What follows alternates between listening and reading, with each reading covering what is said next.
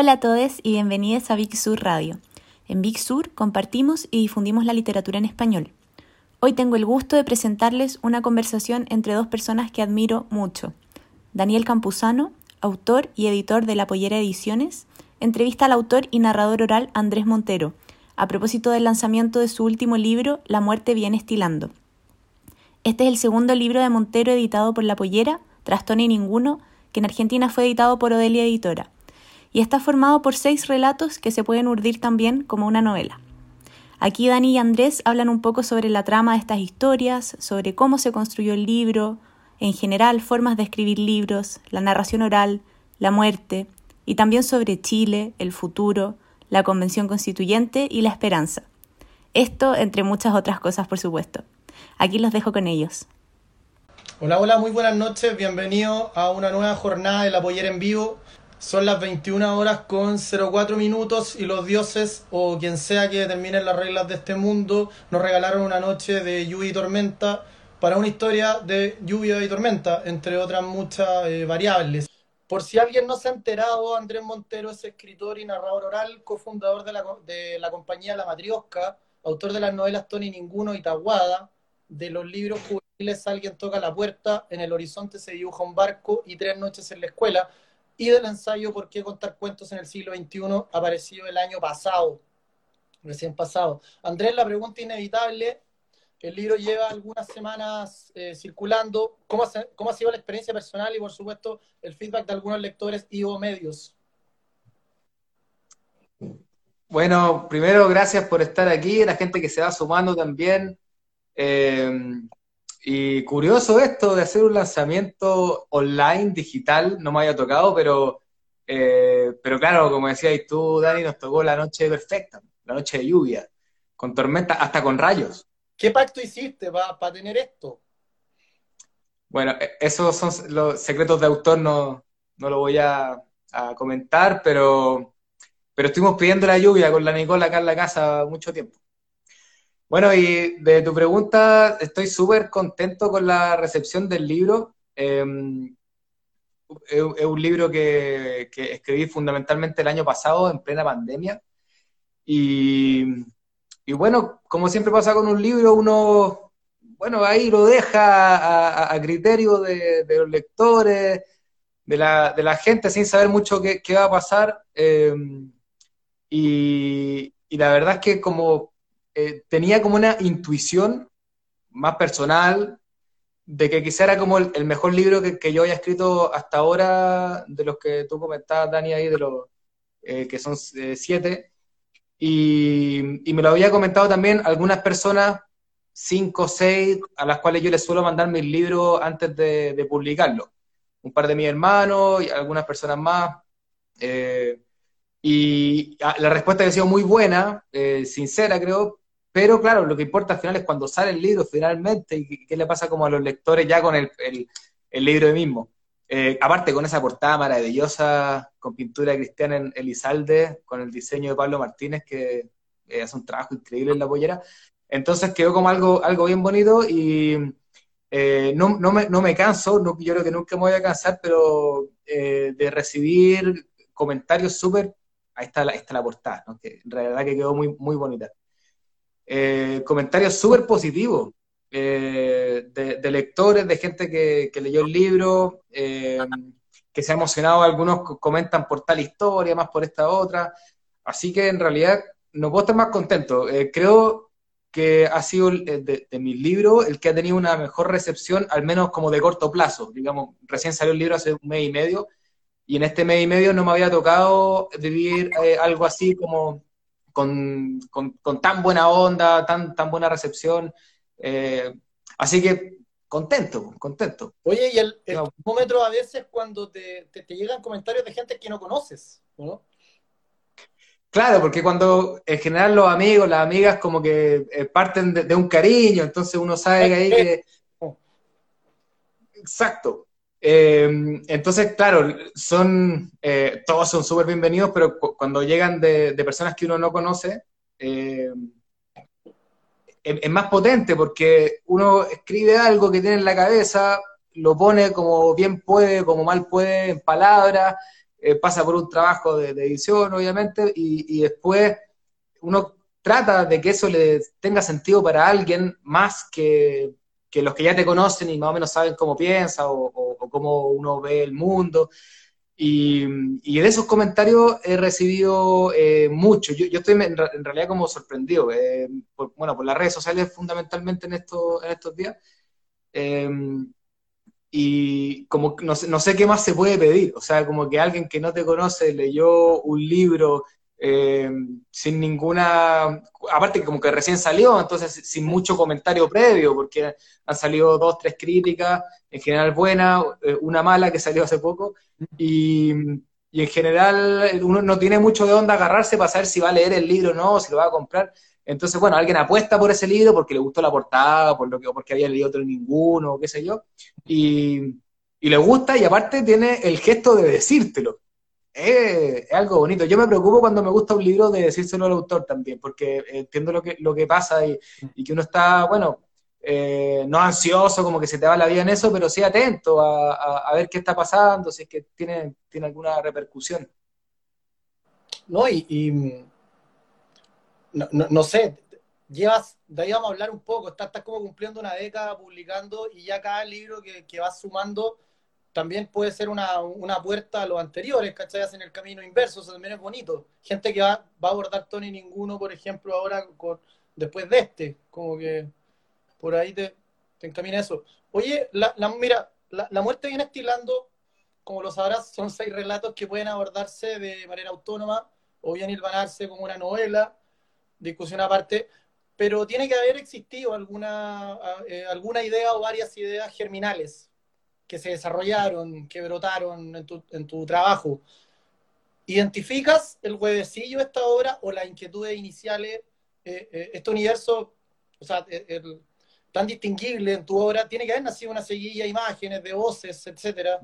Siento que una, una obra polifónica también hay un punto que he reconocido más tarde, no fue inmediato, eh, haciéndome esta pregunta de, bueno, pero ¿por qué la muerte? Podría haber sido, bueno, cualquier otra cosa. Eh, porque, eh, y, el 2019, antes del estallido, previamente, ya había terminado Tahuada, el libro en el cual trabajamos juntos, aprovecho de mencionar. y estaba ya como un poco buscando ideas y murió un tío muy querido, el tío Julio, eh, un señor de 85 años, fuerte como un roble, pero claro, vino un cáncer, al final estaba muy viejito. Y, y no era una persona, eh, digamos, creyente eh, en el Dios como católico, tradicional, diríamos. Pero entonces se, hicieron dos funerales. Se hizo uno en, en, una carpa con fuego, con piedra, al cual fue gente muy, muy cercana, yo no entre ellos, pero, pero sí algunos de mis hermanos. Eh, y aparte el funeral católico como tradicional, eh, y uno podía sentir, si bien tiene como sentido, eh, obviamente, también ese rito para algunas personas, que como que su verdadera despedida estuvo en el otro, como que ahí se vivió de verdad, como en el fuego, porque era muy de campo, muy de, muy de encuentro, entonces como que no, no, le pegaba el funeral en el Parque del Recuerdo, pero bueno, se hizo igual, porque en algún momento, algún lugar había que dejarlo. Y, creo que ahí vino esta como idea que, está súper presente, súper comentada en mucha gente, de que, en, eh, digamos en Chile al menos, eh, está tan presente como la, cultura eh, tradicional y de ritos católica, que aún uno no siendo o, siendo creyente, pero pudiendo no hacerte sentido ese tipo de, de rito como un matrimonio, como un funeral, igual, bueno, es como lo que hay. Entonces yo me revelo contra esa idea, no puede ser la única. O sea, si te hace sentido, todo bien. Pero si no te hace sentido, quizás había otras formas de, enfrentar la muerte, de, vivir esos ritos. Y por ahí empecé a investigar, a ver qué pasaba. Me fui a los griegos, ahí por ahí aparece esta idea de que se ponían dos monedas en los ojos para pagarle al parqueo, porque si no, no te lleva al otro lado. Eh, y también lo que pasa en torno a la muerte en la familia, eh, cómo se vive. Hay familias que lo viven de una manera como mucho más eh, dolorosa, que están mucho tiempo de luto, eh, y, hay familias o, lugares o personas donde es algo que pareciera ser que tiene como un sentido dentro de la vida y donde obviamente hay una pena por el que se fue, pero, pero bueno, pero la vida sigue y se entiende como un ciclo. Entonces estaba, estaba dándole vuelta a eso y además eh, me puse a leer muchos cuentos populares en torno a la muerte. Eh, y en esos cuentos populares antiguos, cuentos que tienen mil años, 500 años, aparece una muerte, esto lo leí en un libro de, Ana Griot, que, Ana Cristina Herreros, que es escritora, pero también narradora oral, y por ahí como que yo conozco un poco su trabajo, española, y entonces ella comentaba en un prólogo de un libro de, recuperación de cuentos populares en torno a la muerte, eh, que se llama Cuentos de la Madre Muerte, eh, que esta idea de la muerte, ¿verdad?, que, aparece con su, eh, con su hoz, así como, que uno piensa como, porque es como que te va a degollar, en realidad es porque la hoz es el instrumento que se ocupa para, para cegar, ¿verdad? O sea, como en la labranza. O sea, un instrumento relacionado a la, a la vida, finalmente, a la comida, a lo que, a lo que nos, a lo que nos hace eh, estar vivo. Y, y, entonces la muerte, claro, y si uno se pone fijamente como a pensar, si un tomate se cae, una naranja se cae de la tierra, y eso es alimento, o sea, esa muerte es vida, ¿verdad? igual que nuestros cuerpos cuando nos muramos, yo espero que me puedan enterrar así, eh, desnudo en la tierra y sin cajones, sin nada, para hacer vida finalmente, ¿verdad?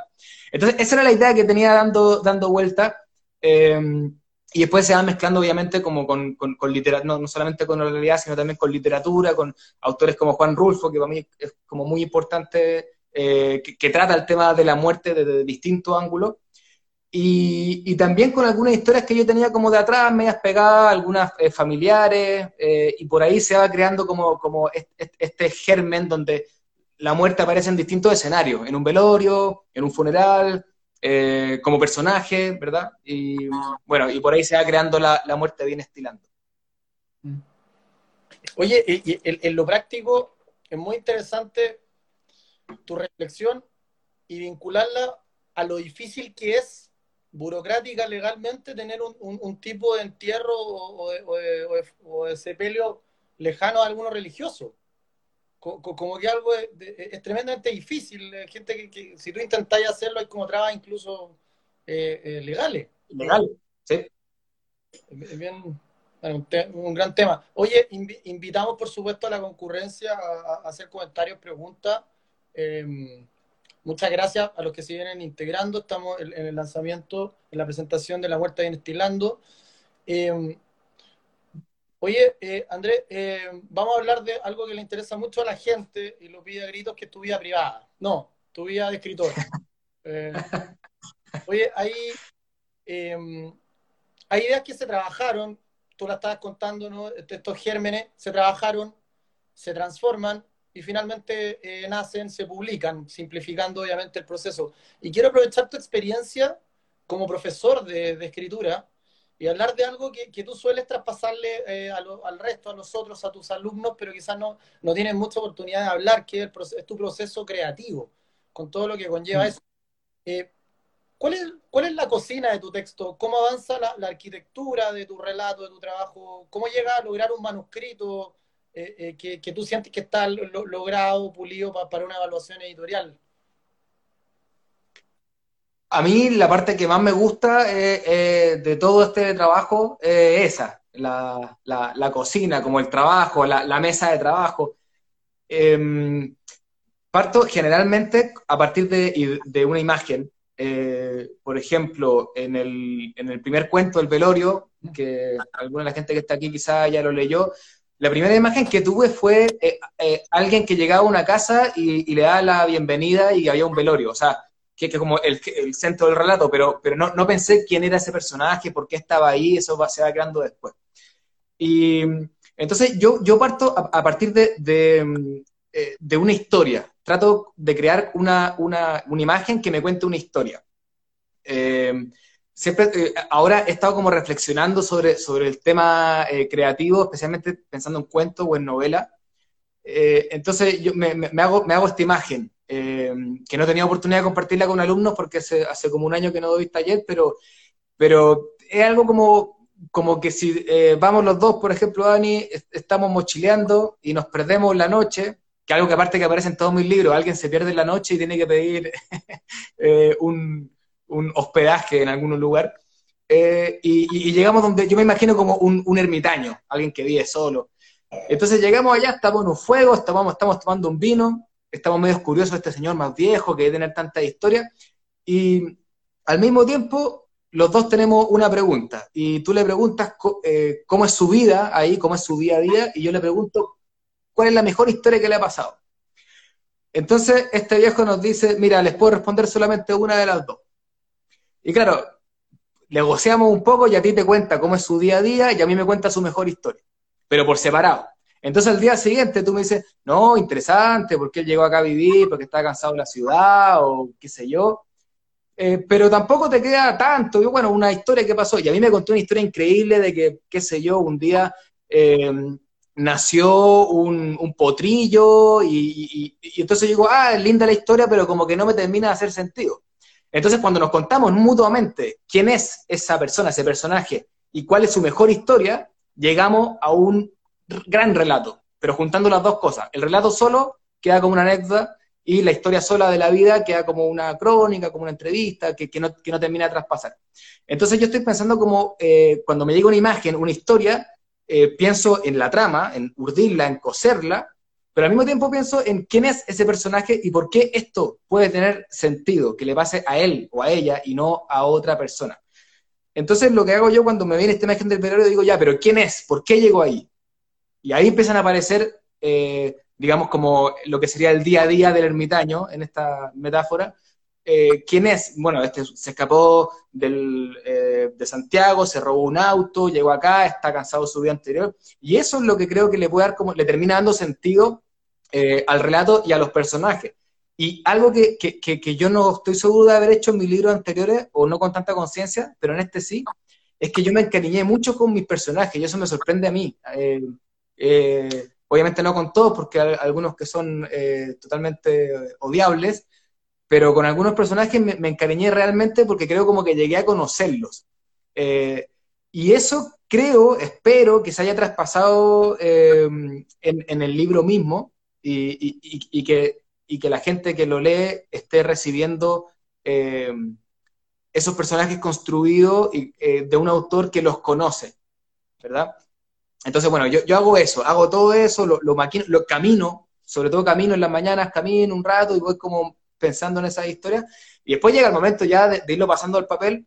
Y ahí, bueno, voy, voy, voy eh, en este caso fui escribiendo cuento por cuento, uno por uno, eh, pero yo sentía que estaban unidos eh, y, quería hacerlo como evidente, unirlo realmente. Por esto, esto que, se, que comentaba al principio, que se puede leer como una novela, como un libro de cuentos. Me esforcé en, eso, en, darle un sentido global a estas historias, a estos personajes en estos lugares. Entonces ahí trabajé con, eh, dibujos, con mapas conceptuales, con, un Excel donde iba apareciendo, bueno, este personaje reaparece acá, pero ahora en vez de secundario es protagonista, y, todo eso, claro, cuando sale el libro, eh, ya está el libro, entonces pareciera como que hubiera sido o sencillo o que, bueno, o que la historia era así, pero a mí me interesa mucho la trama, como que eso, eh, que, la trama, como sabemos, viene de muy antiguo, que, que, que, era el coser, finalmente, porque las mujeres, que eran las que contaban los cuentos, contaban mientras cosían, y eso tiene que haber, mientras tejían o cosían, y eso tiene que haber hecho que nuestra mente se haya acostumbrado a unas urdimbre interesantes en las cuales creo que todo narrador debe hacerse eh, cargo de, crear una trama interesante, compleja, por supuesto con profundidad. Y para eso tenemos que conocer a los personajes, porque si no, la profundidad no, no puede llegar, ¿verdad? Eres regularmente, eh, hablaste del proceso este de, organización de, mapas. Eh, ¿En tu obra anteriores también tienes esa costumbre de, organizar mapas conceptuales, de, de, de, hilvanar desde esa forma de... En, en, Taguada sí, en Taguada era muy necesario porque eran muchos personajes, cada uno con su voz propia, y ahí también tenía un Excel, eh, aparece acá, dice esto, esto sirve la trama para esto, y aquí y acá. Em, y con Taguada eh, fui escribiendo un diario de la escritura de Taguada, un diario que tiene como 40 páginas, que permanece inédito hasta mi muerte. No, no sé, está ahí. y, y entonces, ese, ese diario, es donde yo voy contando lo que me va pasando como autor, donde, o sea, me voy contando a mí mismo, no tiene ninguna intención de, ser difundido. Eh, ahí en, ese diario yo iba diciendo, bueno, pero me pasa con este personaje que aparece acá, pero no tiene ningún sentido, porque no sé qué. Y entonces ahí yo me fui dando cuenta de lo importante que era como la, la discusión con uno mismo, era una cuestión eh, totalmente, eh, ¿cómo se llama? Bueno, curiosa, uno como, como conversando con, uno mismo.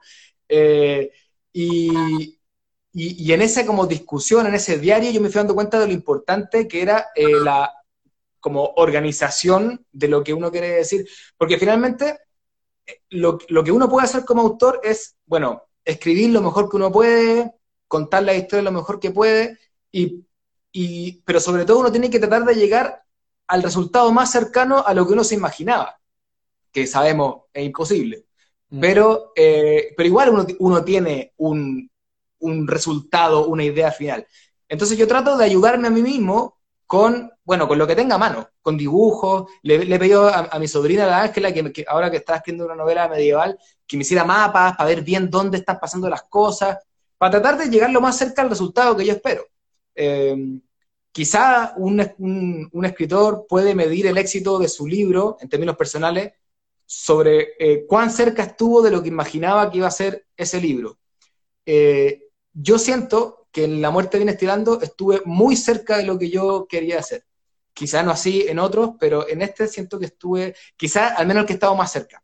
Eh, y, creo que también tiene que ver con que, mira, a ver, he trabajado, por ejemplo, mira, para que se entienda un poco lo que estoy diciendo. No sé si se ha dado vuelta, pero bueno, el libro se llamaba Nosotros los moribundos primero, después cambió el, el nombre. Entonces, acá hay un mapa donde se van apareciendo creo que se va al revés, no sé, pero eh, se van apareciendo eh, los personajes, cómo se relacionan unos con otros, no sé si se alcanza a ver. Y acá hay, está dada vuelta, pero hay una, una línea de tiempo. Creo que se alcanza a ver ahí. Sí. Una línea de tiempo de en qué momento pasa qué cosa y cómo se relaciona con no sé qué. Y yo, bueno, yo trabajo con uno de estos cuadernos, cualquier persona que quiera escribirle, tiene que comprarse un cuaderno, tiene que ser negro, no, es lo mismo, pero eh, uno de estos y rayar y escribir cosas, y, y, esa es un poco como mi cocina. Eh, yo trabajo aquí, a mano, y después voy, voy tratando de llegar lo más cerca que pueda de, ese objetivo que me, que me planteé a través de la escritura. Hay matemática y también inversión, imaginación. Claro. Oye, el, una pregunta, eres, profesor de, y gestor, e, eres narrador oral, ¿ya? Cuenta cuento. Eh, un, oficio el que, bueno, ha indagado, ha estudiado. El, ojalá se entienda la pregunta. ¿Has podido tú identificar de qué manera específica influye tu estudio y ejercicio de la narrativa oral en tu narrativa escrita?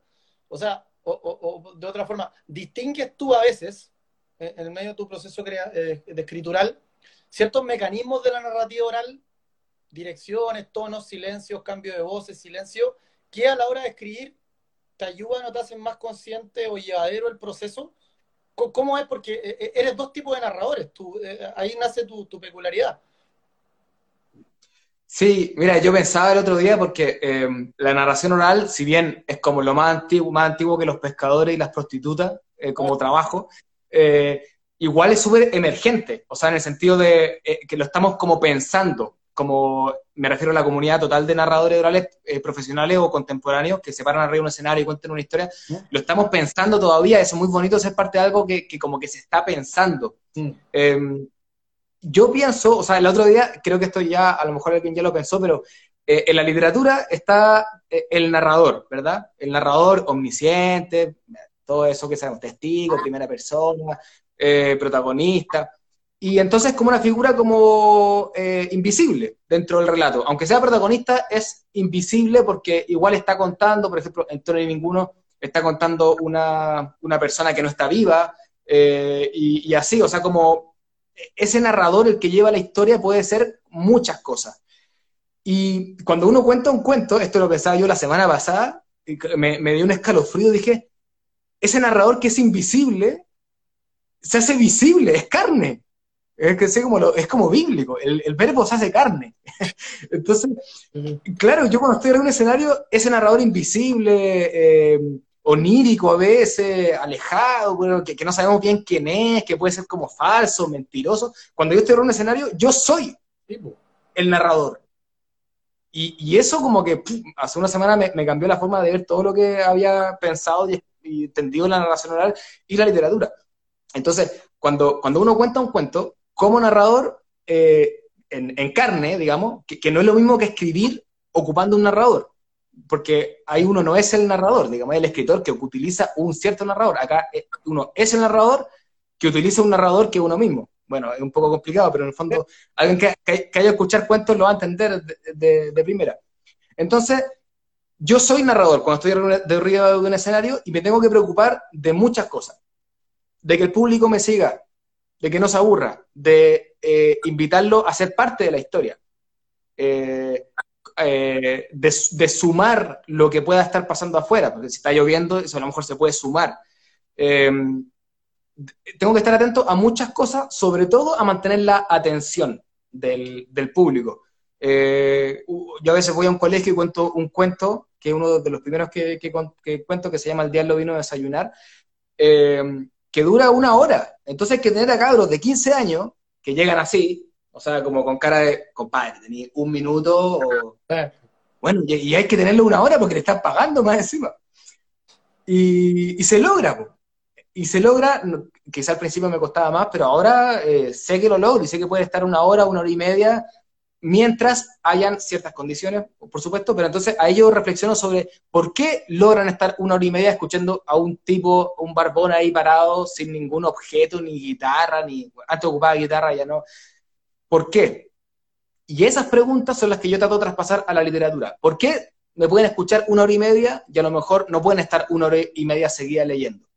¿Cómo lograr, que no digo que lo haya resuelto, pero cómo lograr que esa hora y media que me pueden estar escuchando me pudieran estar leyendo, sin parar, sin, irse al baño, eh, sin mirar el Instagram o lo que sea?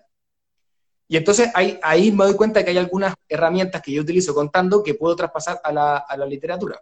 Eh, no es tan sencillo porque no es lo mismo, pero hay algunas cosas que sí. Entonces, eh, sobre todo en los libros infantiles, que, que, tengo la suerte de, que tengo los lectores más cerca, porque voy a los colegios, me comentan que leyeron el libro y conversamos.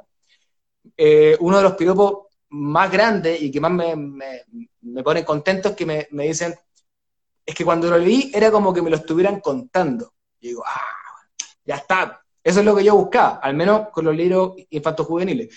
Pero los libros para adultos, como de vuelta estilando, estilando también. Eh, y lo, y lo trato de hacer, eh, ¿cómo, ¿cómo, busco, cómo, cómo, hago eso? Fundamentalmente, esto, esto sí es de mi vida privada íntima, pero igual lo voy a contar. Eh, cuando llega la noche, nos metemos con Nicole a la cama y entonces yo saco mi Kindle, donde me he traspasado mi, mi, libro, y le leo en voz alta lo que estoy eh, escribiendo. Entonces la pobre se tiene que mamar muchas versiones del cuento o del libro porque van cambiando. pero ahí es, en ese momento en la oralidad donde eh, yo me doy cuenta si está funcionando o no el traspaso del oral a lo literario y de lo literario al oral que yo estoy buscando conscientemente. Que a veces se logra, a veces no. Y a veces, por ejemplo, en un libro que se llama En el horizonte se dibuja un barco, eh, ahí no, no, no, busqué hacer eso. Tiene como otro recorrido, eh, más poético, otra cosa. pero La muerte viene estilando, sí. esos cuentos fueron orales, porque los conté, los dije, los, en, los leí, eh, a, aparte la persona que yo más quiero, entonces como que con todo eso eh, espero que se traspase como la lectura y que el lector sienta que también se lo estoy contando a él o a ella, con el mismo cariño con el que se lo cuento a la Nicole. Mm. Y eso creo que se traspasa. Entonces, desde ahora, en mi cocina, ya que hablamos de eso, lo que es infaltable es leer en voz alta el cuento, el libro, la novela, eh, a la Nicole, porque si es que ella lo recibe eh, bien, quiere decir que eh, cualquier persona lo va a poder recibir bien también. Dentro de lo posible, como diría la concertación, porque eso no siempre ocurre, obviamente. Hay gente que a la, que no le llegó, no, no, le gustó, obviamente. Eso es parte del, del oficio. Pero es lo que espero. Es la, yo, yo pienso en, en tu lugar la, la, conciencia tuya de la respiración. O sea, el, cuando uno intenta como traspasar, cuando siempre te preguntan, o uno como profe tiene que, explicar eh, eh, cómo, se, cómo se seduce, cómo se eh, capta, cómo se captura, imagínate la palabra, ¿no? Capturar. O sea, viene... de, aprisionamiento, es también de la respiración. Y eso es algo que tú, lo énfasis, los silencios, el fraseo, pues bueno, tú, tú ocupas el, también está la comunicación ahí eh, eh, kinésica, ¿no? El cuerpo, eh, imagino. Por eso mm. estoy haciendo una hipótesis, pero de, haber sido fatal tu, experiencia en el Zoom, ¿no? Como que tuviste que contar algo, en, tuviste que hacer una narración oral vía Zoom.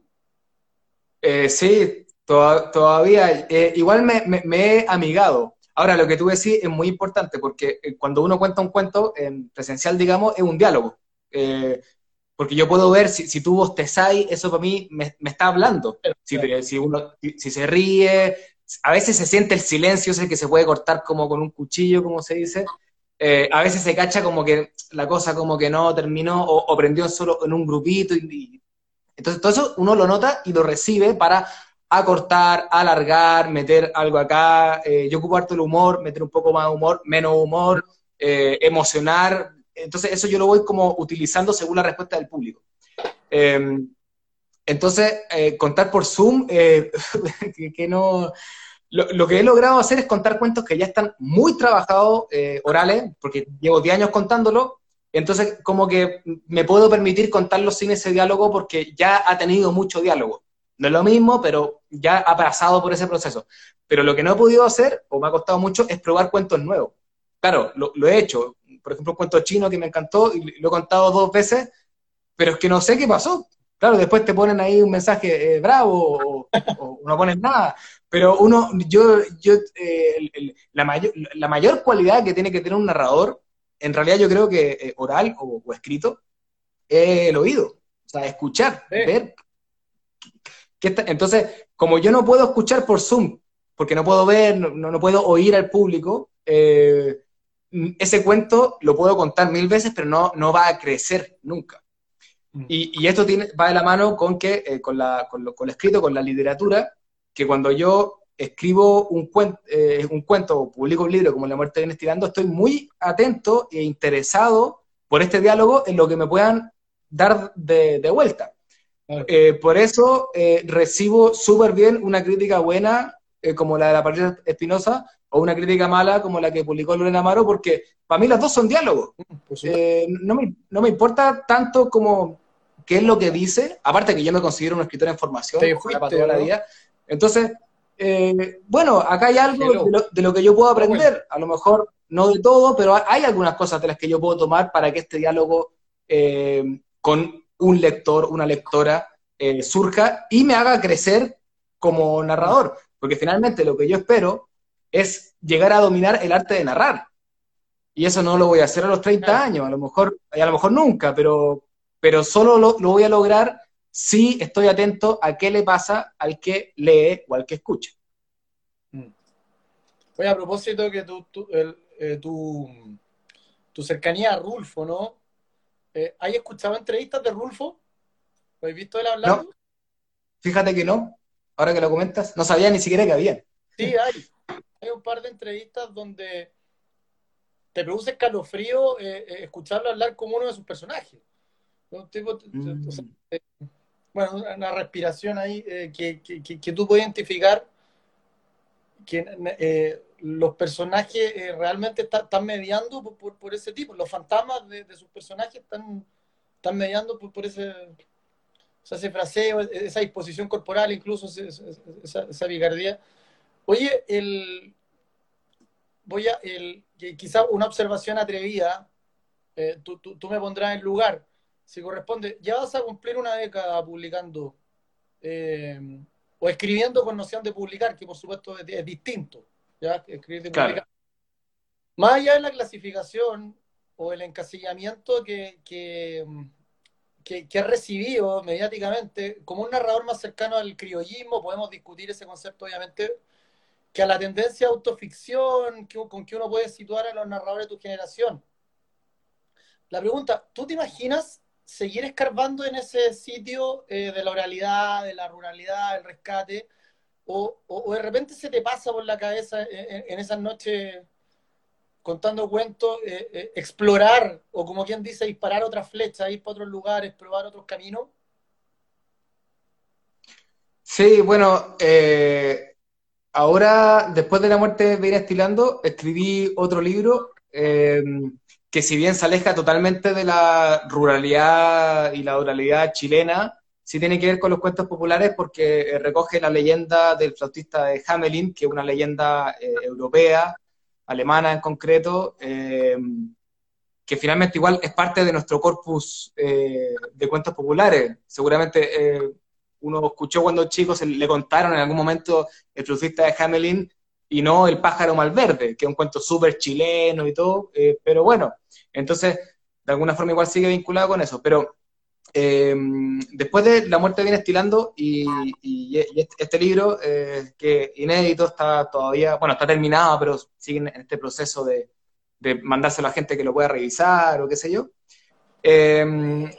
He ido hace algún tiempo pensando en que se está como cumpliendo un ciclo que, no tiene por qué estar totalmente cerrado, como que tampoco creo en eso así como de que de la, la, época oral de Montero, no, no, pero, pero, pero sí me gustaría como explorar otras cosas.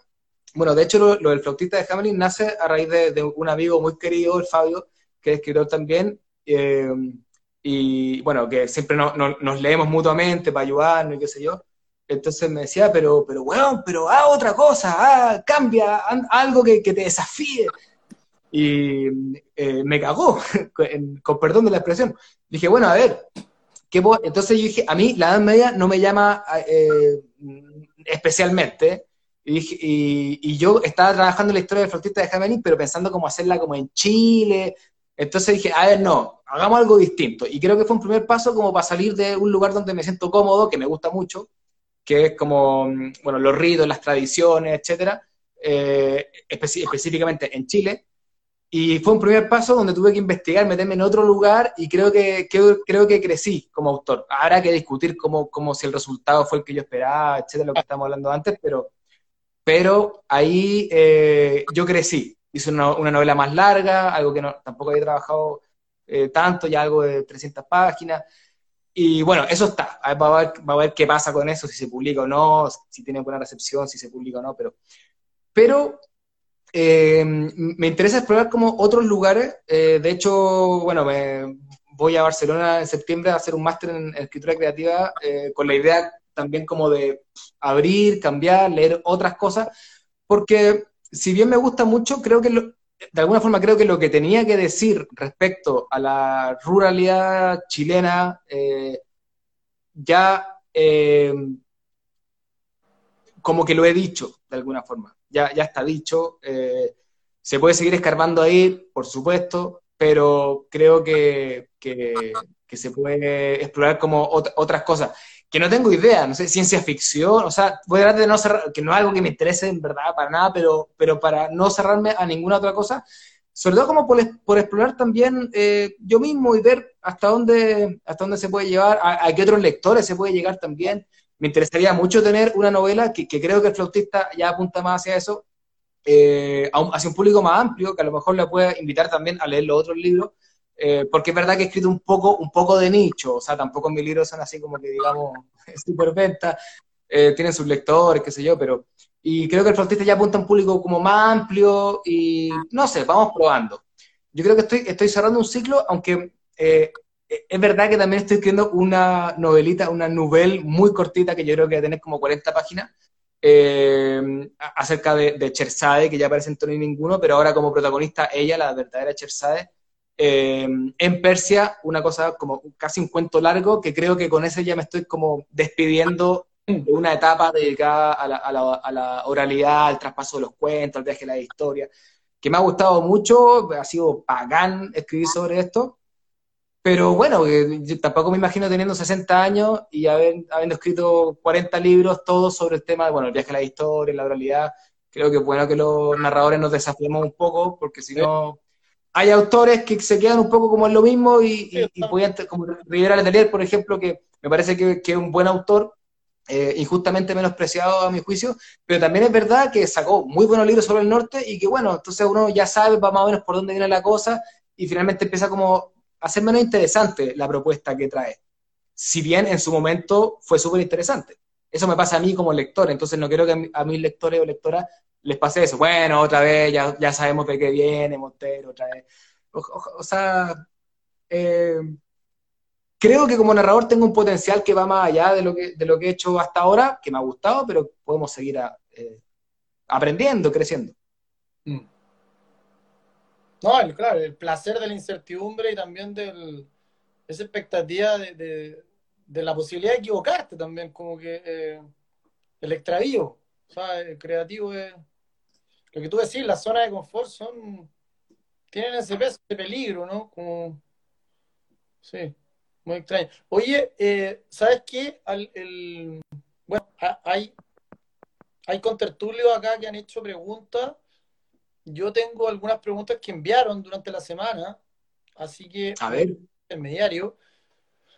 Eh, respetemos acá por, lo, por los que estamos en la mesa. Eh, nuestro amigo Uribe Armijo eh, te pregunta, ¿cómo logras que un libro mantenga un tono, tono, a pesar de que tiene muchas voces y personajes? Bueno, interesante la pregunta. Y yo creo que efectivamente La Muerte viene estilando mantiene un tono y tiene muchos personajes, incluso dos de ellos hablan, cuentan la historia en primera persona. Em, no lo sé, creo que tiene que ver un poco como con, el, autor, digamos, con, las palabras que yo ocupo y que elijo. Eh, también tiene que ver con que eh, hay palabras que yo no ocupo, pero que como escucho mucho cuando voy al campo a la gente hablar, se me van quedando pegadas y aparecen aún viniendo distintos personajes. O sea, si uno va, por ejemplo, a la feria, eh, que fui el domingo, y bueno, tiene un mundo tan rico oralmente la feria, tantas cosas que pasan ahí, y puede haber una persona, digamos, muy mala, otra muy buena que están vendiendo, pero digamos que oralmente los registros son similares, entonces quizá por ahí el tono, aunque sean distintos personajes, se va manteniendo porque pertenecen a un mundo común que tiene un campo semántico común, ideología y paradigmas comunes, y quizá por eso se mantienen. Sería un poco más difícil mantener un tono común, aunque no por ello menos interesante, eh, si fueran muchos lugares distintos. Eh, por ejemplo, si alguien está, eh, qué sé yo, en Santiago del 2021 y alguien en Curicó de, 1820, quizás es difícil mantener como eh, un, tono parecido. Pero, mm, pero creo, que, creo que se da, por el fondo, por, por, los ambientes, sobre todo, por los ambientes y porque, aunque sean personajes distintos, pertenecen a ese mismo, a ese mismo lugar. Mm. Perfecto. Tengo una pregunta que, que la, tiene un tono Sí, tiene un tono del viejo entrevistador de, televisión no entero, ¿ah? no sé si Don Francisco o Don Alfredo de Madrid, pero eh, dice, ¿qué es la muerte para Andrés Montero? Bueno, eh, para mí, sobre todo después de este libro y de los libros que leí para escribir este libro, la muerte es lo que le da sentido a la vida. Ya, ya lo decía Borges en El Inmortal, eh, un cuento inmortal a todo esto. Eh, el inmortal en, este cuento de Borges era alguien que había como descubierto cómo no morir y su vida no tenía ningún sentido, estaba desesperado por morir al final. Terrible. Eh, me parece que, que la muerte es, eso, que, la muerte finalmente es vida y que la, la solemos ver como el quiebre final. a mí, en lo personal, esto ya más allá de la literatura y todo, eh, la verdad es que me cuesta entender cuando, eh, cuando se alarga excesivamente la vida. Cuando alguien está enfermo, uno ve que tuvo una vida con su alto y bajo, pero que más o menos eh, dejó algo, ya sea hijo, ya sea esfuerzo en su trabajo, a lo mejor alguna obra de arte, y bueno, ya tiene 70, 80, 90 años, y, hay una, una como fuerza que no se puede morir y darle, y quimioterapia, como que no se muera. Eh, me parece que, es como que no estamos entendiendo el ciclo. Mm. Eh, incluso, bueno, tengo la suerte de tener a mis dos papás vivos, a mi papá y a mi mamá, por suerte, ojalá que sea así siempre. Eh, pero mi papá ha dicho, o sea, yo, si es que algún día cáncer y algo terrible, a mí no me hacen quimio. O sea, me llegó la hora. Bueno, mi papá aparte es creyente, entonces también tiene como eso de que, bueno, me están llamando del cielo, me, me, me, voy para arriba. Y a mí me hace mucho sentido eso. Entonces me, me, parece que la muerte es lo que le da sentido a la vida y que como humanidad, sobre todo quizás en el último tiempo, quizás antes era un poco distinto, eh, le estamos teniendo un miedo terrible a algo que no puede ser más natural, tan natural que es lo único de lo que estamos seguros. O sea, no estamos seguros de nada. Mm. Pero de que vamos a morir, eso podemos estar seguros. Y así todo la vemos como algo terrible. Yo entiendo un accidente de auto de alguien de 40 años que dejó dos hijos, o sea, obviamente ahí aparece como una muerte terrible.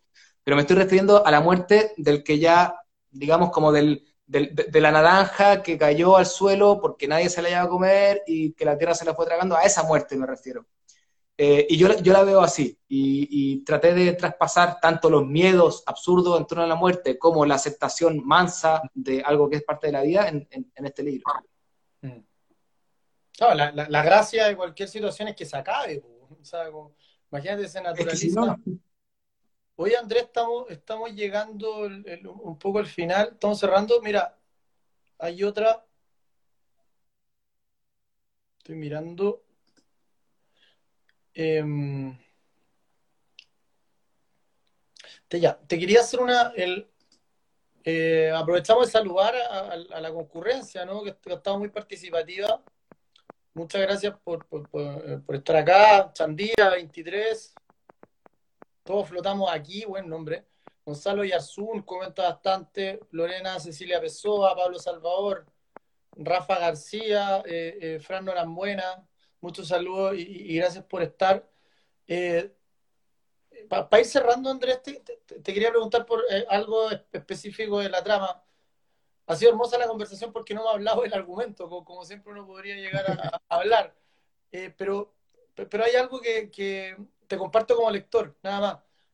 El lloradero que, ocurre en, algunos de, tus relatos, un lugar perturbante, como que... Mi, mi pregunta, ¿tú te animas a encontrar algún símbolo psicoanalítico, disculpa la suitiquería, del lloradero. Eh, es un lugar destinado originalmente para que lloren niños y luego se convierte en prisión. Eh, ¿a, quién lo puede relacionar? ¿Qué, símbolo encuentra ahí? A mí se me ocurrió hasta, eh, hasta, los últimos 50 años de nuestra historia, etcétera, pero me quedo dando muchas vueltas.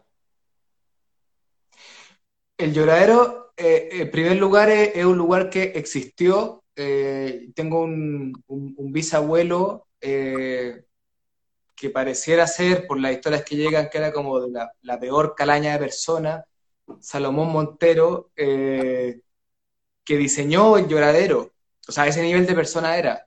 era tanto así que mi abuelo, Darío, se fue a la casa a los 14 años, pero además decía que le daba miedo, él, le tenía miedo a la muerte, mi abuelo. Y cuando mi papá o gente le preguntaba por qué le tenía miedo a la muerte, siendo que era un hombre muy valiente, eh, temerario, pero le tenía miedo a la muerte y él decía que era por el miedo de morirse y encontrarse con su papá. O sea, a ese nivel. Y entonces, este personaje, Salomón Montero, que aparece en algunas historias de la familia, como, bueno, no como un, un modelo a imitar, por cierto, diseñó el lloradero para que fueran ahí a llorar los niños y mi abuelo pasó por el lloradero, eh, que era el lugar donde, donde uno tenía que llorar. Em, me parece muy simbólico en, lo que tú estás comentando, o sea, tiene muchas lecturas. Em, la, que, la que me hace más sentido a mí em, es, eh, tiene que ver con, con quizá con, con, la educación o, cómo estamos criando a nuestros niños. Tú que eh, fuiste profe en colegio, lo sabes, supongo que a, los niños inquietos, eh, curiosos, artistas a veces, les tienen que dar pastillas para que se tranquilicen. Y quizá eso es lo que tiene o tenía, quizá siendo optimista, a Chile con depresión, porque eh, el que hablaba mucho, el que era muy inquieto, el que, que no, no, le hacía sentido estas cuatro paredes porque quería salir a correr o porque tenía otra idea, eh, todavía le dan pastillas para que se tranquilice. Y eso es el lloradero. O sea, lejos de acá o directamente reprime tu llanto, eh, tu inquietud, tu pena, porque si lloras, te va a tener que ir ahí, te va a tener que mojar, eh, va a tener que estar ahí solo. Eh, entonces, me parece que se puede llevar como, como a muchos sentidos. Por un lado, como educacional, con los niños creo que es un poco más claro, pero también con Chile. Eh, con el Chile quizá pre-2019, que no nos traíamos a decir nada, porque en la medida de lo posible, ¿verdad? Y de repente como que el lloradero, esos barrotes, como que, como que se abrieron. Eh, y claro, fue una cosa apoteósica. Eh, ojalá uno dice, yo pienso, eh, hubiera tenido que haber menos violencia, ojalá no hubieran habido traumas oculares, muertos, pero es que quizá también la prisión había sido muy fuerte. Entonces a mí me parece que esos son los lloraderos actuales. Y me, y me, parece también, de paso, que, que es un libro figuras como esta que habla totalmente del presente. Totalmente. Eh, lo, lo, comento porque, porque, por lo que hablamos al principio, que a veces parece como una escritura como criollista, como una, una alguien ha hecho romantización. A mí me parece que no tiene nada de romántico lo que yo estoy contando en La muerte viene estilando. Eh, no, no, no, veo dónde lo ven hay violaciones, hay lloradero, entonces lo romántico, no sé, yo no lo, no, lo veo. Em, y estas figuras están justamente ahí para mostrar que, el campo no es una maravilla, que ha tenido miles de cosas terribles, como por ejemplo lo que hacía mi, mi, bisabuelo. Eh, sí, incluso el, el, lloradero da, da para hablar como de un libro completo, o sea, cuáles son nuestros lloraderos actuales, bueno, un tema largo, yo creo.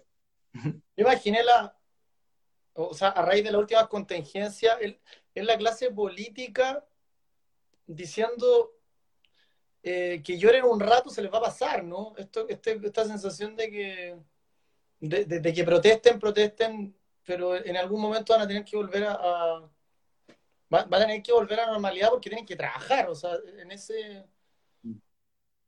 yo, al menos lo, lo, lo, lo, vi así, me imaginé desde que se sosiegue y, algún día va a tener que volver a, le dar hambre.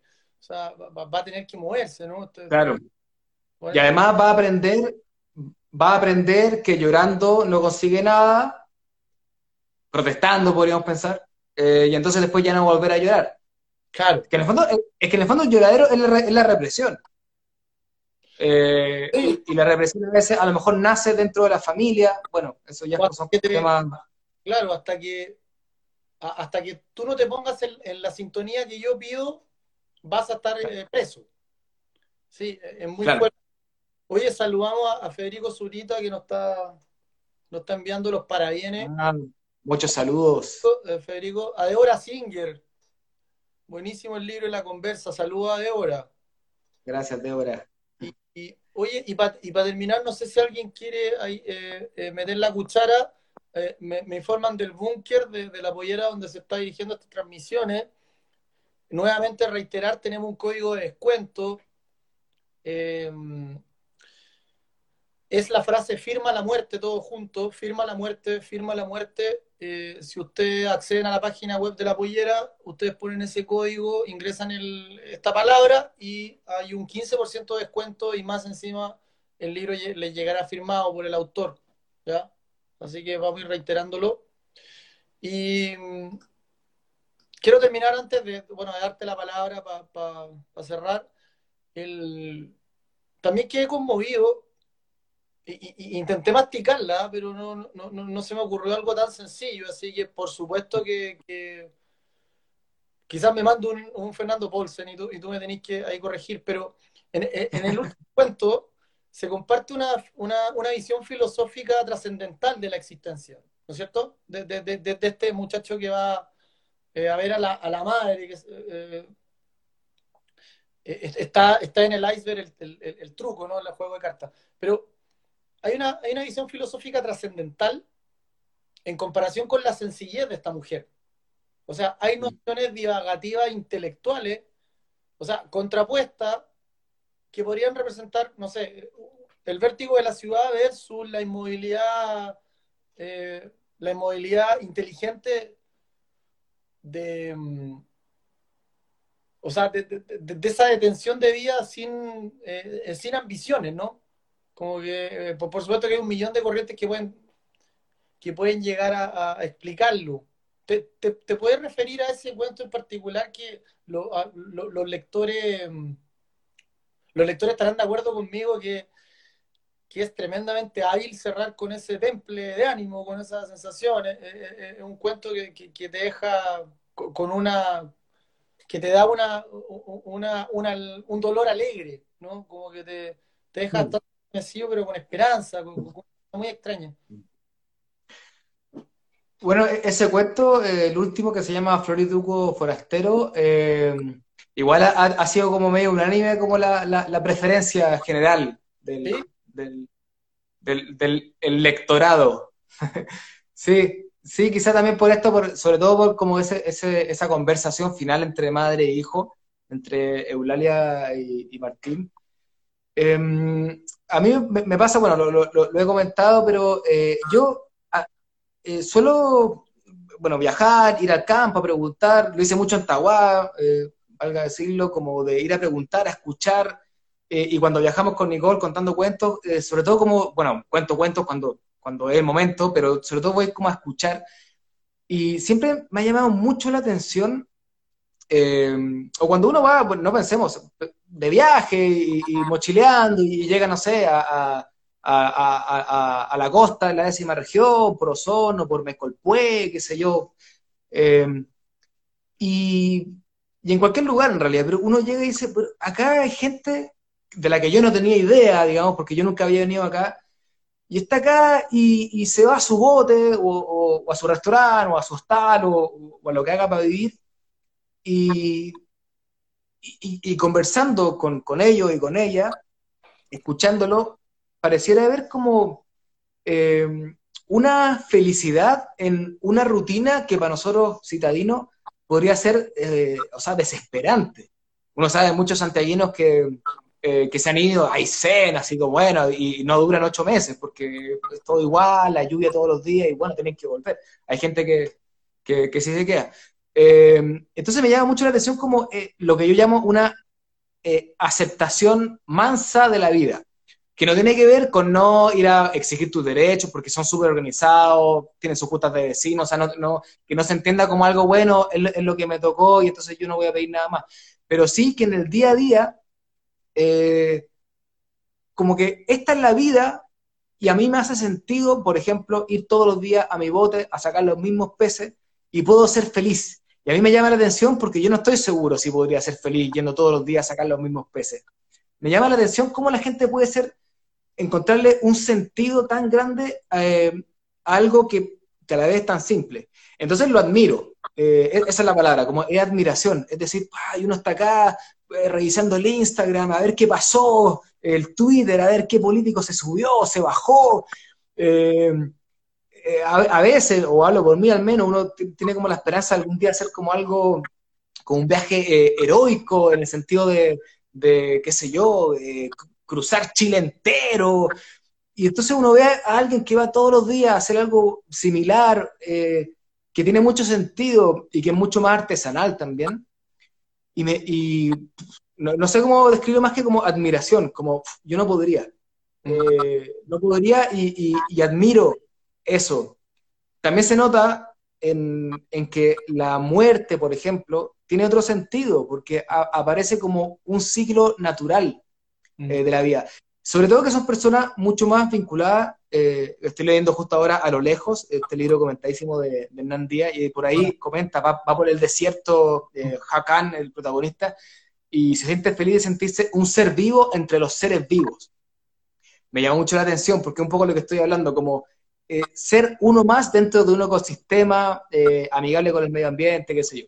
Entonces, en esta conversa final de Eulalia, que es analfabeta, digamos, podríamos decir una persona ignorante en los, términos como académico o citadino, mm. eh, ha entendido todo, todo lo que yo admito que, me cuesta entender, pero mi personaje sí lo entiende, que es que en el, día a día, en, las cosas simples, puede estar finalmente el gran sentido. Y que a veces a nosotros nos cuesta verlo porque estamos obnubilados con tanta imagen, tanta luz, tanta cosa. Eh, Eulale lo sabe, yo tengo que aprender todavía. Sí, hay un giro, un palazo al snob también, ¿no? Al, al, al intentar explicar todo con sofismas, de repente con el, con, o sea, con, teoría enrevesada y, finalmente hay, algo más espiritual que vibra, que, que, que, que estas personas sin romantizarla, yo, yo, yo estoy muy de acuerdo contigo que tú tienes la habilidad de no romantizar esto, porque por, supuesto que, que no, tiene sentido idealizar, o sea, nadie elige las vidas, pero, pero finalmente mm, hay algo que, que, vibra muy... Ahí está tu habilidad, ¿no? Despejarla y, hacerla sencillamente compleja o complejamente eh, sencillo. Oye, me dicen que eh, reitere, firma la muerte, un código de descuento que tú puedes entrar en, la página web de la pollera.cl, tendrás tu código de descuento y tu, libro firmado. Y para cerrar, Andrés, eh, bueno, copuchemos, pues me gustaría saber eh, eh, cuál, es tu sintonía con lo que está ocurriendo, ¿no? Una lección, em, no tuvimos esta conversación ah, eh, antes, pues, por eso en parte, porque tuvimos sentido del tino, no nos íbamos a meter a hablar de libros en lo que está pasando. Me, no, nos interesa escuchar cómo vivió esto e incluso este, este, este aturdimiento de, que, de la última hora. Bueno, ha, sido bien increíble. Eh, al menos ha sido muy entretenido. Los últimos cuatro días ha sido, pero hace mucho que no estaba tan entretenido eh, la, la, política. Eh, pero también está entretenida, yo creo, porque estamos partiendo de una base esperanzadora. Porque si no, todo esto sería desesperante. como si, si, si, hubieran sido dos tercios de, de la derecha, yo creo, como en la última elección, no nos estaríamos haciendo memes sobre lo que está pasando ahora entre pequeño quiebre. Eh, no, yo no, le doy mucha gravedad. Eh, aprendí leyendo a, Elvira Hernández que ella dice en un poema, no recuerdo exactamente el verso, pero habla de las noticias que vuelan bajo. Mm. Eh, hay noticias que vuelan alto y hay noticias que vuelan bajo. Entonces uno suele agarrar las noticias que vuelan bajo. Entonces, oh, que se bajó, no sé qué. Es verdad, es entretenido. igual lo he seguido. No quiero decir con esto que hay que eh, estar como en un altar. Eh, no, no. Pero hay noticias que vuelan bajo. Que le dijo, que el diputado respondió, que la otra. Entonces, eh, yo como persona y ciudadano no me quiero hacer cargo de, las noticias que vuelan bajo.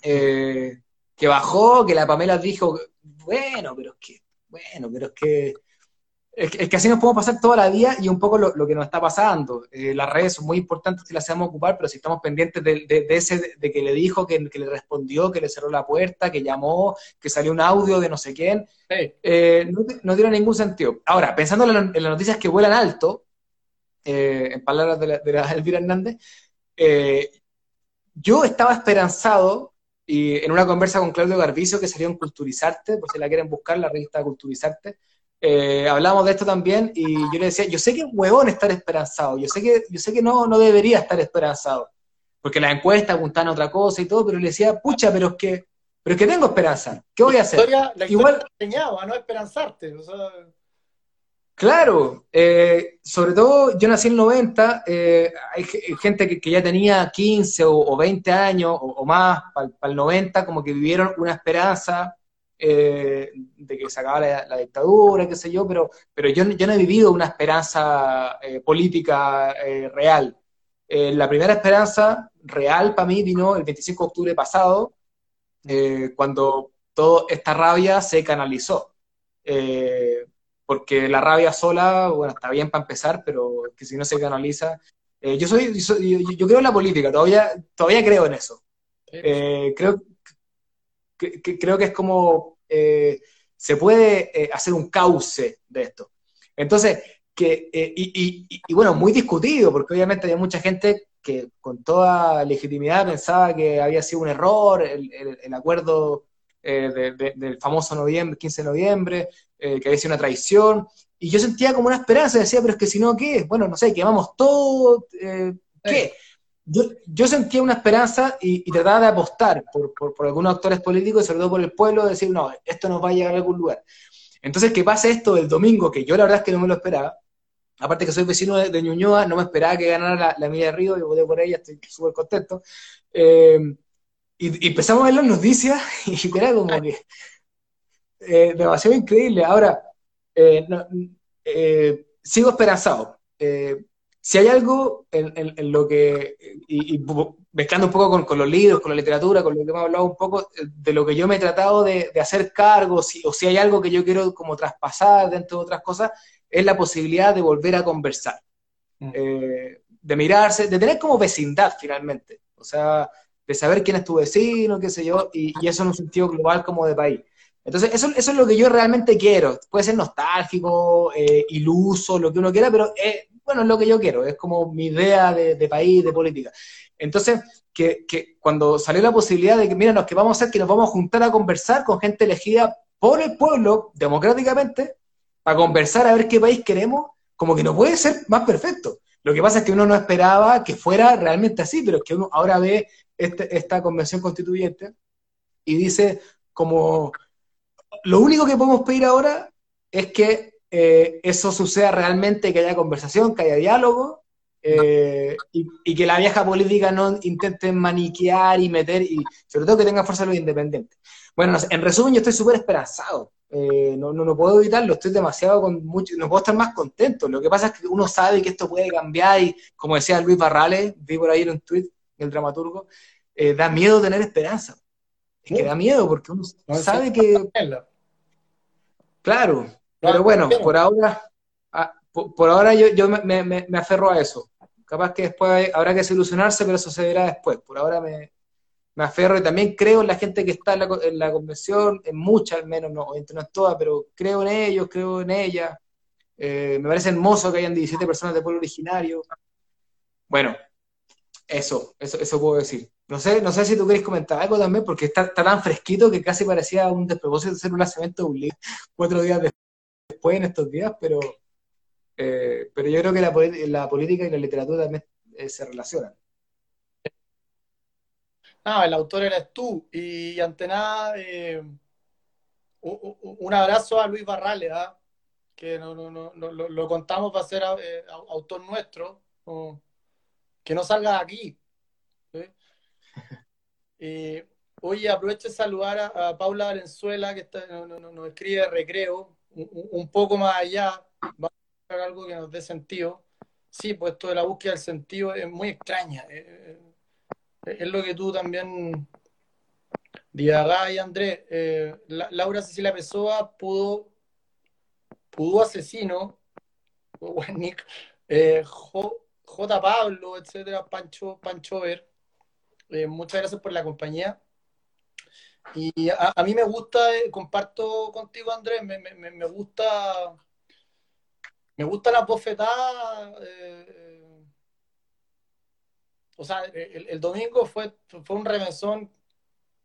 Me, me, gusta que los analistas. O sea, yo estudié política también. O sea, fui, eh, me gusta que los analistas se equivoquen.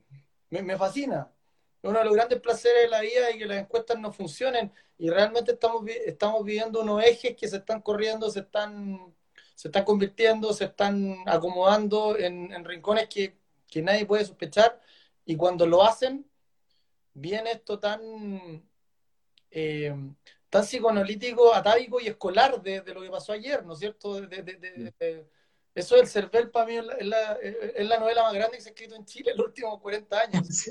esas dos horas del server fue, algún día se tendrá que bajar porque incluye cabine, eh, incluye, es una, es shakespeariano todo, pues, así que yo, comparto contigo al menos este vértigo, esta fascinación, ser expectante y, sí, si bien nuestra generación no, no recibió los palos explícitos, nos tocó otra, no, no, nos tocó la, eh, nos tocó las repercusiones, ¿no es cierto?, del horror. Eh, es primera vez que estamos como en, al medio del baile, ¿cachai? Y, vemos que hay fuego alrededor y, tampoco sabemos cuál es el fuego bueno, el fuego malo. Uno rema nomás y, está feliz, déjame estar feliz. Y, es muy sabio eso, como que... Pero aún así uno tiene el ADN, no, no puede estar, esto no puede estar, no puede ser tan lindo, ¿cachai? No, claro. Algo va a pasar. por eso es bueno lo que pasó ayer, porque te acordáis de que, de, que estos huevones igual pelean, como que no hay... Esa unión se corta, tiene filos. Pero, pero yo, yo, yo, pienso respecto a esto, eh, como que, que, los ayer para mí son, son las noticias volando bajo, digamos. No, no, le puse atención porque me parecía novelesco, shakespeariano, como decís tú. Pero no, no porque crea que ahí se está jugando algo serio. Lo serio se jugó el domingo, lo demás veremos. Ni siquiera quién va a ser presidente es tan importante. O sea, respecto a tener una, una constitución eh, paritaria, eh, elegida, democrática. Eh, pero pero también pienso como respecto a lo que decías de, de los analistas, de las encuestas y todo, pero incluso yendo como más allá de lo político, pero que esto nos, deja una enseñanza. Yo, para la prueba, yo veía algunas encuestas que decían que iba a ser 50-50, yo estaba cagado de miedo, y de repente fue 80-20, entonces yo ahí determiné personalmente eh, ponerle más atención a quién estoy escuchando. Eh, no, no, no, no, puedo escuchar a todo el mundo, y menos cuando me doy cuenta de que eh, la fuerza de algunos discursos mediáticos, de la televisión, de Twitter o lo que sea, te hace creer cosas que no son verdad. Te hace creer que la fuerza como conservadora o qué sé yo es súper grande y que esto se va a convertir como en Venezuela y, y, pucha, yo realmente igual, igual escucho, digo, ah, chuta, será verdad. Eh, entonces decidí como en verdad sacar de mi radio de escucha eh, algunas personas, algunos eh, medios también, y, y, creo que también relacionando como con lo que hemos hablado a lo largo de, esta conversa, que hay gente a la que no estamos escuchando, como Eulalia, si fuera una persona real, que a lo mejor tiene mucho que decir, y no la estamos escuchando porque la fuerza de los analistas, las encuestas, me, me, acordaba, me acordaba una columna de, de, Matamala que hablaba, que hablaba de eso, de, eh, que decían que después de, que se retirara el 10%, esto, pero es que era una hoguera de Ariga Punta Arena, fue al revés, creció la economía porque la gente tenía sus lucas para, eh, nosotros en Casa Contal, el mejor mes que hemos tenido, o sea, eh, desde el arte, quiero decir, la cultura. entonces, no era verdad, y uno lo escuchaba, bueno, entonces creo, creo que esto nos enseña también, lo del domingo, lo que está pasando ahora, qué cosa, a qué cosas ponerle atención. A mí me parece que lo de ayer, que la primaria que nos inscribió, que se bajó, para mí me, queda como una anécdota divertida porque lo pasé bien viendo esta, este desarrollo novelesco, pero no le pongo atención, no, no voy a escuchar eso, porque aparte va a cambiar y después la Pablo Narváez se va a meter y cosas.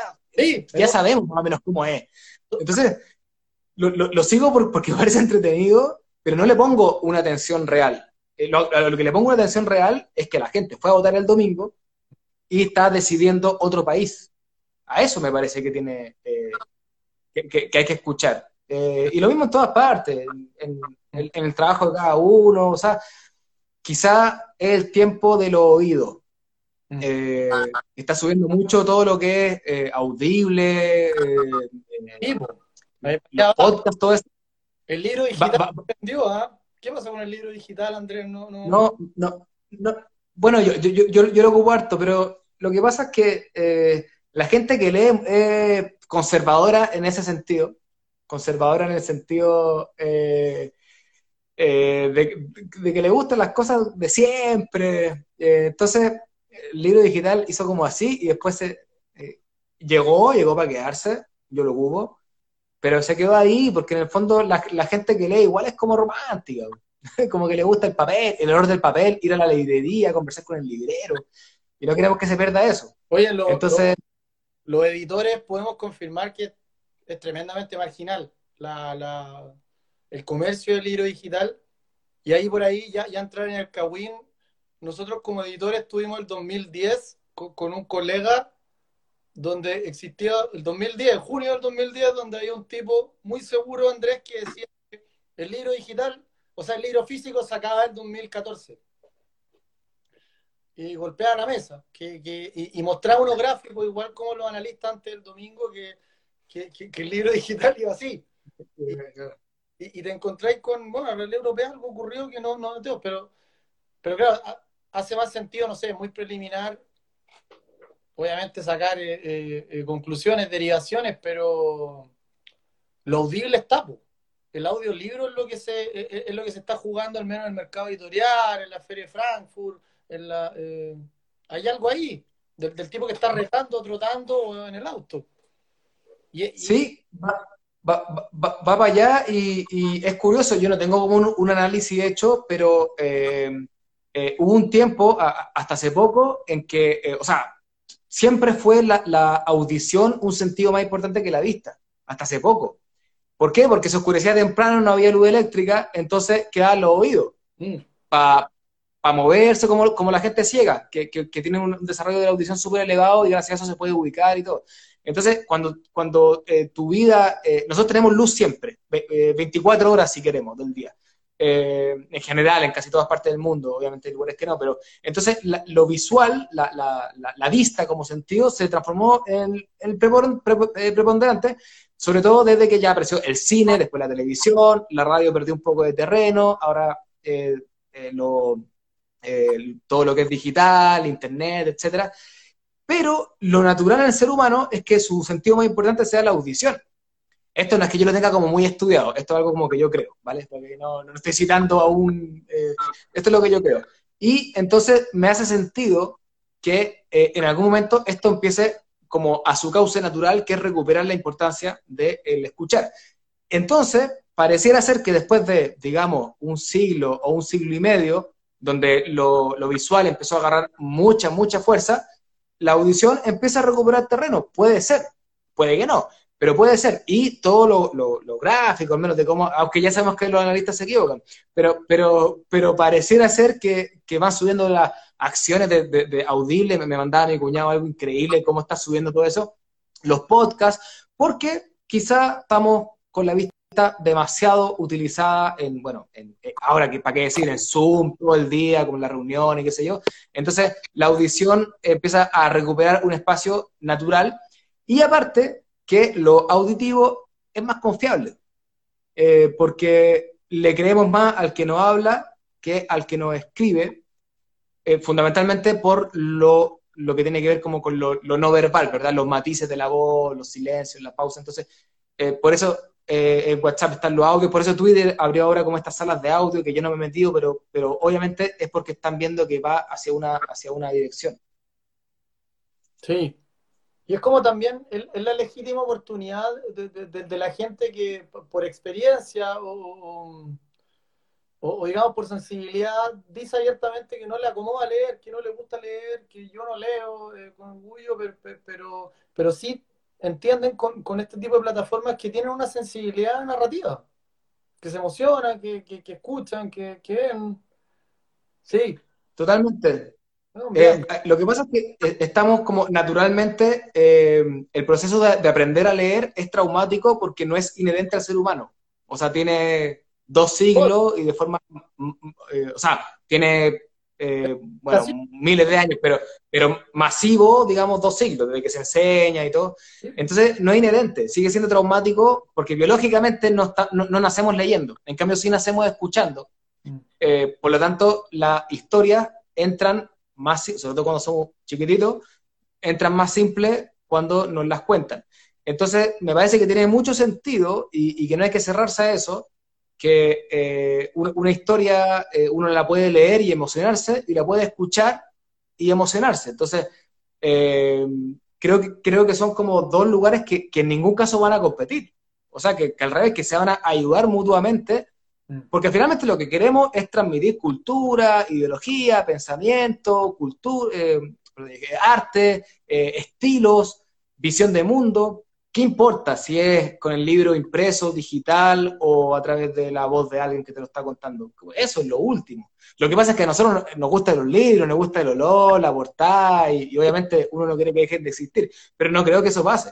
Van a, convivir y, van a ayudar, porque es más democrático. Digamos, todo el mundo le gusta escuchar una historia, pero a veces no todo el mundo tiene ni el dinero, ni, ni la formación durante su vida para leer un libro completo bueno, yo creo que, por ahí hay, hay esto que investigar. En la, bueno, tú vayas a la pintura, al, dispositivo de cuadro también es, nuevo, tiene un par de siglos nomás, ¿cachai? Como tú uno, uno empieza a cuestionarse. Oye, Andrés, ¿leíste, eh, ¿leíste Irene Vallejo al Junco? Sí. ¿Qué tal? Sí, me encantó. ¿Qué hay ahí? Eh, es, un libro, un libro que toda persona que le gusten los libros, la lectura, eh, tiene que leer en algún momento de su vida porque es un regalo. O sea, es como que alguien muy seca, aparte así como muy, muy con muy, una investigación, aparte entretenido, te cuenta toda la historia del libro, del objeto libro, de, desde el principio, en sus términos materiales, eh, el papiro y después el no sé qué, todo, pero aparte te va contando la importancia que se le dio en Grecia, bueno, fundamentalmente con Alejandro Magno en, claro. en, Alejandría, en Babilonia. Entonces te cuenta, pero después pasa por los romanos, ahora ella, ella se detiene ahí. Hace algunos saltos temporales, bueno, habla de, qué sé yo, de Bradbury, o sea, como de todos los, que, habla de la Segunda Guerra Mundial, de las guerras de libros, se mete en todo eso, pero fundamentalmente habla de como eh, la, antigüedad, o sea, llega hasta Roma, en el sentido de, la evolución, no, se mete con la imprenta y con todo eso.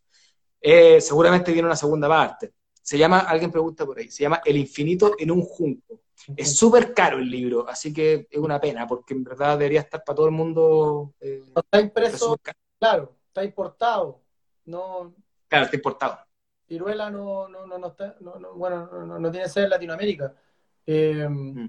Pero sí, que yo pensé bastante en ti, como que en, en, esa transmisión. Hoy día, hoy día había mi colega Simón Ergas leerlo. Estaba con él bajo el brazo como un estudiante aplicado.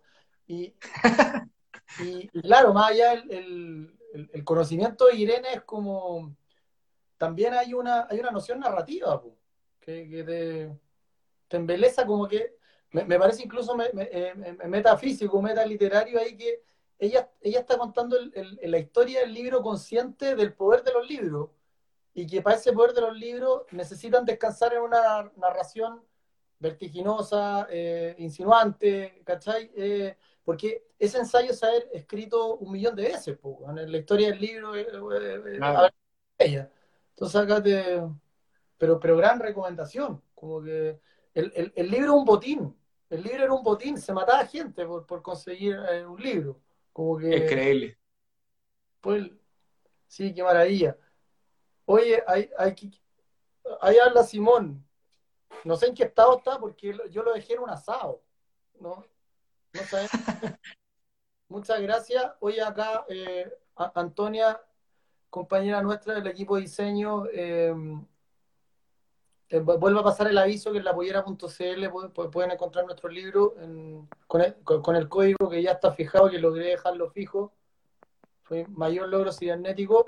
Nos saluda Diego del Pozo. Muy, muy taxativo, Diego, la, mejor novela del 2021. Eh, Pauli, Pauli Navarrita, quiero adquirir el libro Andrés en, todos los comercios digitales del país y en, la pollera.cl tú puedes conseguir el libro con descuento e incluso con firma. Ya te llega a tu casa. Así. Oye, Andrés, ¿te, te, gustaría hablar de algo en particular? ¿Alguna idea, una divagación, un saludo, etcétera? Eh, no, bueno, primero agradecer a toda la gente que, se quedó aquí. Eh, bueno, en, la conversa, en la conversa de siempre. Eh, ahora es distinto porque a veces en, un lanzamiento esto se podría haber alargado, quedarnos conversando, salen los vinos, se arma algo, pero igual se puede armar. Eh, si uno sabe ocuparlo, esto se... Eh, igual, igual está el vino acá y, la conversa empieza a irse por sus propios derroteros. tengo un amigo que no sé si ya se fue, pero estuvo por acá, el Pancho Bermejo, que habla del el orden de fiesta, que la fiesta tiene un orden. Al principio una parte medio llegando, viendo quién está, y de repente como que la fiesta como que prende. Y eso pasa con la, fiesta también como la conversa. No hablan, de repente se va por allá y como que termina como eh, prendiendo cuando la conversa es sincera. Eh, solo comentar porque vi por ahí a, mi amigo eh, Janito de, de, la Unión. yo vivía allá un año y, en el sur de Chile, ahí cerca de, Valdivia, para los que no conocen, cerca de Osorno en realidad. Y eh, bueno, los mejores recuerdos de allá, mucho de lo que yo escribo y, quiero está ahí, vuelvo todos los años, ahora no por pandemia, pero vuelvo siempre a ver a los amigos, a estar allá eh, en el Yoyelwe, eh, en Trumao, en todos los lugares bonitos. Y, sí, él preguntaba por ahí, creo que, no me acuerdo bien la pregunta porque se me perdió, pero si es que había algo de la unión en el libro. Y claro, en, el último cuento, Floritruco, su forastero, está representada la Unión. Los que lo conocen y la Unión y, leyeron el libro me dijeron, oye, el último cuento es la Unión, ¿no? Y claro, la Unión con sus cuatro pérgolas en la plaza, con Don Braulio, gran amigo, que, tiene su, su, negocio, el chavo, entonces también hay cosas ahí que uno va rescatando y, poniendo en palabras de lo que, de lo que ha vivido. Bueno, nada, un, un abrazo grande a, a la gente del sur, querido. Oye, y la. Mm, dijiste que estáis, eh, armando una, una novela de, de, de ¿no? Sí. Un personaje icónico y por antonomasia en la narración, ¿no? Como que es la mujer que no, no, no tiene que aburrir al, sultán porque si no nos mata, o sea, o, mata a las mujeres. Mm. da la impresión que, que igual en tu narrativa hay de eso, ¿no? Como que hay hay esta conciencia de que, si, de, que no puedo aburrir, de que no, tú no eres alguien que dilata en el detalle, ¿no? Que el detalle lo, lo, lo, lo conjuga la acción y sigue. Como que estoy haciendo una teoría quizás bien barata, pero... pero... No, pero entiendo. Se, se, nota en tu... Si uno lee tu novela, hay una... No te dejáis mucho descansar en la descripción porque sabéis que tiene que ir a la acción y la reflexión va a estar fusionada en esta en, en esta dimensión, digamos, más, eh, eh, más, más, aterrizada, ¿cachai? Como que es un error que con, con mucha conciencia de, de, que existe reflexión y tierra, reflexión y tierra. Y avanza y avanza y avanza. Yo me doy cuenta de eso como eh, releyendo algunas cosas, viendo como qué ha funcionado, qué no. Sobre todo releo lo que estoy escribiendo, ahora he releído no sé cuántas veces la novela del flautista, eh, y, descubrí algo de lo que yo no era consciente hasta ahora, que es que las partes reflexivas, digamos, donde, por decirlo, porque ya estamos terminando, estamos más relajados, pero donde uno tira el rollo, eh, aparecen en diálogo.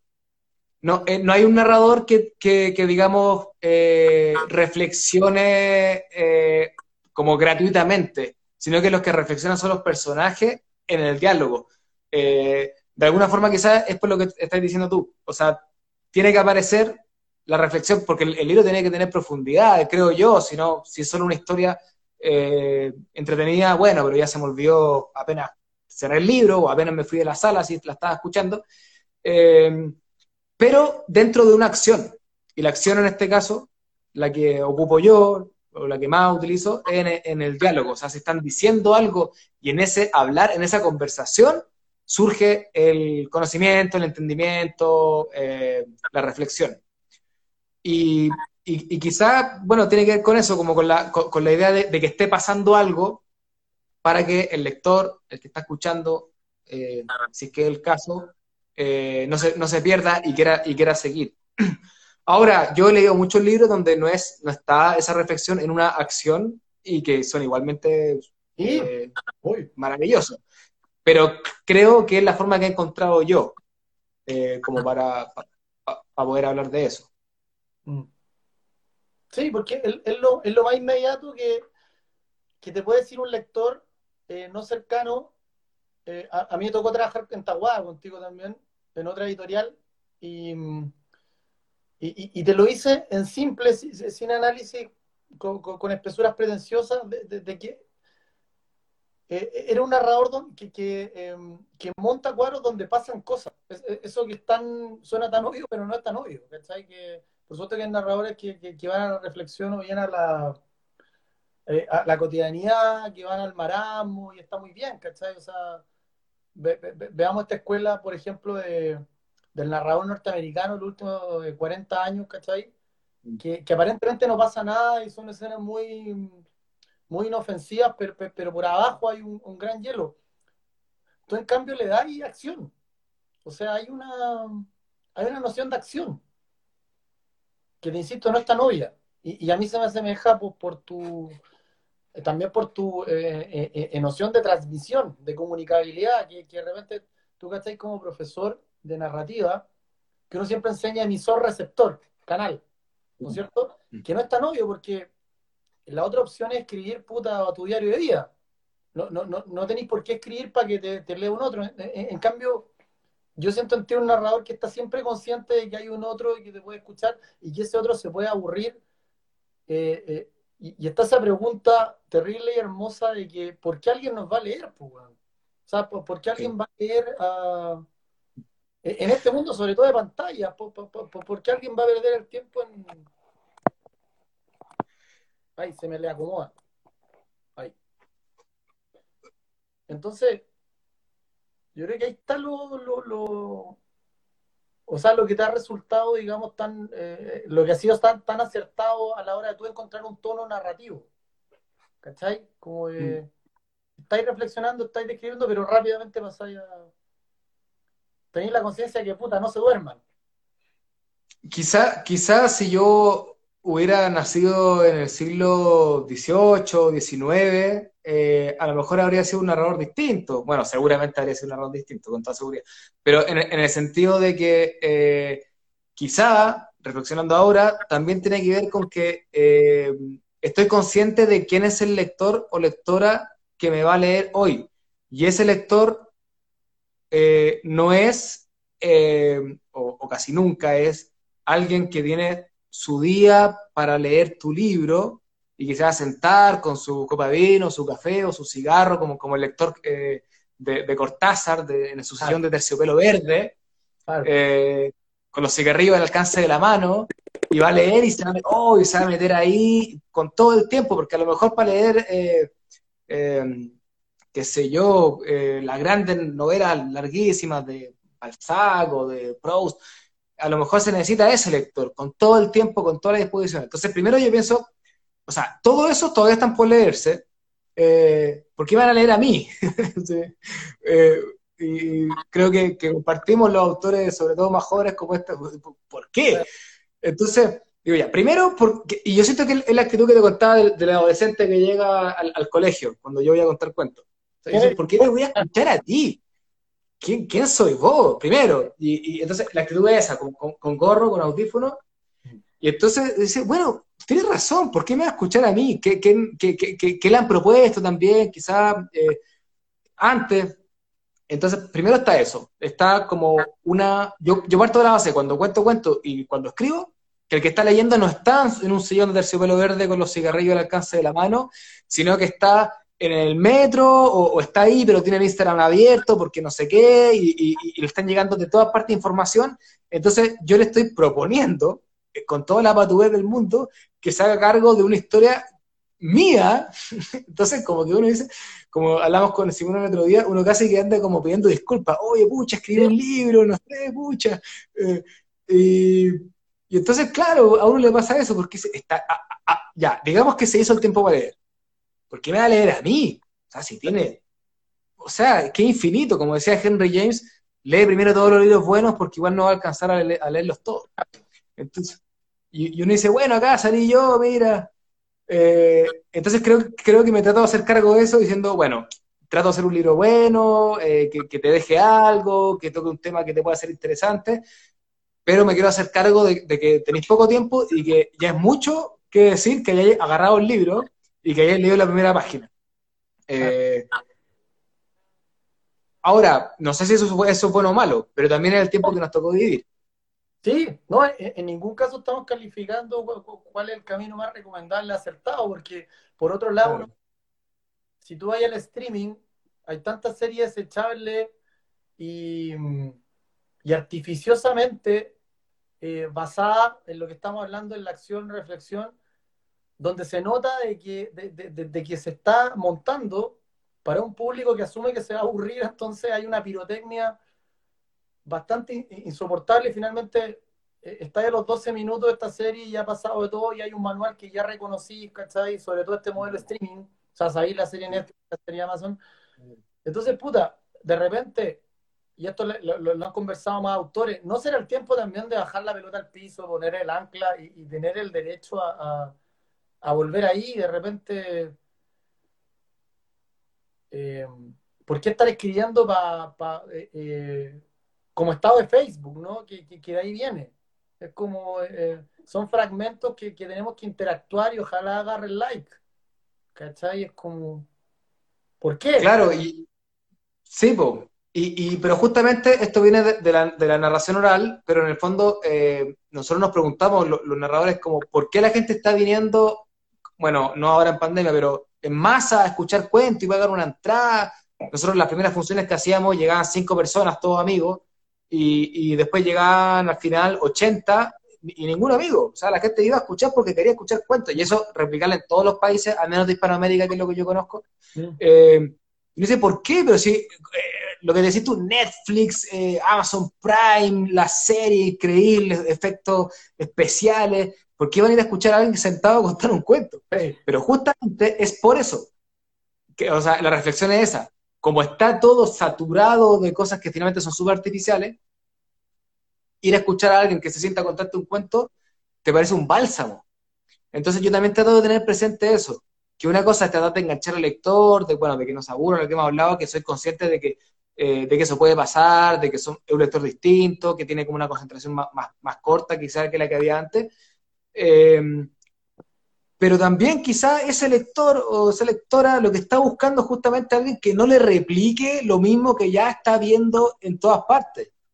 Eh, sino que buscar otro lugar, otro modo, otra forma. Claro, quizá no va a ser como en los 90 chilenos que eh, leí la, entrevista a Gonzalo Contreras. Eh, claro, vendían eh, 20.000, 30.000 ejemplares, todos los narradores, una cosa increíble. Quizá, ok, no va a pasar eso, no estábamos en ese tiempo. Pero a lo mejor estamos escribiendo, tú, yo, los narradores chinos a lo mejor estamos escribiendo para mil personas, dos mil, ponle tres mil, sigamos generosos. Pero a lo mejor estamos escribiendo para tres mil personas que justo son las que están dispuestas a sentarse en su sillón de terciopelo verde, mm. eh, con los cigarrillos al alcance de la mano, con su copa de vino, a ver qué hay ahí. Y a lo mejor, como estamos escribiendo para esas personas, eh, habría que replantearse eh, esta escritura de breve, de likes, de buscando el estado de Facebook que, comentáis tú. Sí, tiene A lo mejor hay, que ir contra, contra la corriente, ¿no? Los, los, narradores los narradores a la hora de editarlos preguntan mucho si estoy aburriendo, Eso también es sintomático. Es como un miedo a, puta, me van a dejar de seguir o me van a dejar bueno, hay otro tema mucho más complejo también del qué decir, qué es correcto decir o no, ¿cachai? El mío, la funa, etcétera. Em, Eso es terrible. Oye, ¿tú, terrible. ¿Tú conocías a Patrick, eh, a, la obra de Patrick Rothfuss, El nombre del viento? No. ¿No? Ya, que, que una obra, es un tipo que llega a la posada, ¿no? Y, cuenta y cuenta y cuenta. ah, pero... Finalmente, pero lo que tú decís, ¿cachai? de esto de, eh, en comparación a lo que, lo que ocurría en el mercado editorial de la nueva narrativa, de, que los autores, ¿no es cierto?, estaban en las micro, ¿no? Existía como un marketing, o sea, eh, estaban en los paraderos. Tú veías a Jaime Gol y, a, Gonzalo Contreras en los paraderos, corta. Em, o sea, entendí de, que la única vara es el tiempo. O sea, que, y, ahí te ponía a sopesar qué importa la, crítica, o sea, que, eh, por supuesto que importa y se considera, pero hasta cuándo es influyente la, la opinión es inmediata si en, en, ocho años va a haber un muchacho de 15 años que va, va, va a encontrar con Tony ninguno. Y ya ninguna, ninguna prensa lo va a cubrir, ¿no es cierto? Claro. Eh, como uno tiene conciencia una conciencia un poco de lo, de, lo contra la impermanencia, o sea, con, con, lo perdurable, porque pueden cambiar las plataformas, como decís tú, puede acabarse el libro, quién sabe, no importa, pero las historias van a seguir y, y, tu, y tu novela quizás va a estar en una cápsula y en 40 años alguien la va a agarrar y la, y la va a ver porque la, la, la, historia es algo atávico, ¿no? Como... Claro. Está mucho antes de la escritura. Partamos de esa base y que tú lo decís muy bien siempre. Como que antes de, antes de cualquier oficio eh, estaba, la, estaba la, articulación narrativa. Claro. Y es como de repente que, hay un remesón ahí, una movida de árbol a, los, eh, a los narradores contemporáneos de, que tampoco tengáis miedo a lo, a, lo inmediato, que, lo, único que puede llegar a, importar es lo, es lo eventual, es lo que queda, no lo que permanece. Porque lo, lo otro Anda a saber tú lo que pasa en cinco años a nivel de apreciación. Claro, y, esa quizás es como una de, de los grandes problemas de, de, de los narradores, bueno, de nuestra generación, digamos, que nos acostumbramos a lo inmediato. Imagínate antes, o sea, alguien, alguien publicaba un libro en el siglo XVII para que le llegara un comentario de alguien, o sea, puede pasar años para, que, para, saber si alguien lo leyó y de repente se enteraba de que está, era súper vendido, qué sé yo, o que había sido súper leído. Eh, y entonces nosotros tenemos una, una, costumbre de que, claro, uno sube algo, una foto de tu plato del día, de las lentejas que hiciste, y al tiro hay 60 personas que, buena onda, obviamente, que, que, le gusta, que rico. Entonces, eh, eh, ok, en, en, nuestro tiempo, y yo creo que hay que saber vivir el tiempo que uno le tocó, eh, pero no hay que olvidarse de, eh, de lo que estás hablando tú, o sea, de que, de que finalmente las cosas que en verdad importan no son inmediatas, nunca son inmediatas, tienen su tiempo. Y, y, claro, uno, uno, publica un libro y obviamente a mí me pasa, o sea, uno así que no le pasa, quiere saber qué le pasó al lector, ojalá que hayan respuestas rápidas, eh, porque uno es ansioso y uno es hijo de su tiempo también.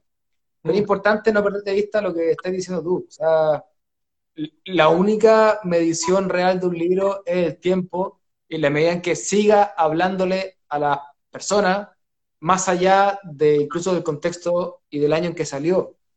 Y eso se puede dar, puede no darse, pero es lo único importante eh, de un libro.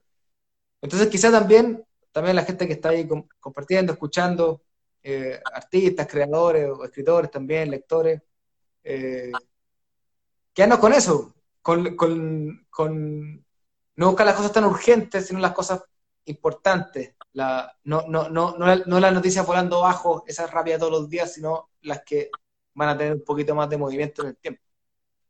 Salud y honor a Elvira Hernández, siempre. saludos también a, los compañeros de Alquimia que están, están a punto de publicar un libro de entrevistas de la Elvira. ah, mira que con esa baja intensidad siempre cala y llega con un hacha, ¿no? maravilloso tenerla. Y, y sí, pues, y, en, contra, en contraparte, Andrés, que a ti te toca, te toca también como escritores eh, novatos que, te envían manuscritos, etcétera, que te, piden la opinión. Eh, en contraparte, uno sopesa también importa poco, o sea, no, importa poco, pero es muy relativa a una crítica positiva, una crítica celebratoria. O sea, el mandar un saludo también a, los amigos de la editorial de, la Universidad de Valdivia, que a cargo de Yanko González, ni más ni menos, publicaron El Ojo Crítico. No sé si han visto pasar esa obra, que una compilación de grandes autores que fueron destrozados por la crítica en su momento, partiendo por James Joyce. Eh, nosotros tuvimos la, posibilidad en la pollera de publicar a, a, Pablo Bartolomeoli con el libro Rubato, que hace un, hace un ensayo y un recorrido de la, de, de, la historia, el origen y la permanencia de las grandes obras clásicas que ahora son clásicos indiscutidos. No se te ocurriría discutirla, ¿no es cierto? La, la, quinta sinfonía puta la he escuchado desde los monitos en todos lados. Pero esas obras que son inmortales, son las únicas inmortales, porque nos van a sobrevivir y, van a estar siempre. Tuvieron en su momento a veces críticas demoledoras. O sea, gente que no las pudo llegar a entender, gente que les desagradó, gente que las encontró totalmente atrevida, impropia, ¿cachai? Y finalmente quedan. Entonces, de repente, quedarse en la reacción inmediata siempre es tramposo. O sea, te infla o te, o te bajonea o te liquida es como, ¿qué se le puede decir a un creador eh, que, está, que está debutando? ¿Cachai? Que no ha tenido... ¿Importa lo Claro. No sé. Eh, yo creo que efectivamente la, reacción inmediata es una de las reacciones, eh, por lo tanto importa, digamos, igual es algo que le pasó a, ese que lo leyó en, ese momento, y no, no, creo como que, no haya que que escucharla. O, eh, pero eh, quizá como que la pregunta de fondo que nos puede como ayudar a dilucidar es como, eh, ¿para qué? ¿Por qué escribí un libro y por qué lo quiero publicar? Entonces, esa es la pregunta cuando alguien nos manda un manuscrito a casa acostado o, o bueno, cuando un, amigo o alguien eh, dice, oye, ¿conocí alguna editorial? ¿Por qué este libro? Eh, yo hago esa pregunta y también me la hago a mí mismo. De hecho, hay dos libros que yo no, no he publicado porque no me, no me pude responder para qué. Entonces, están ahí guardados porque no, no, no. Entonces, si tu para qué es eh, para que sea el libro más vendido el mes siguiente, apenas salga, eh, claro, la reacción inmediata, pucha, importa, porque si no, eh, si no habla todo el mundo de ese libro, no va a ser el más vendido.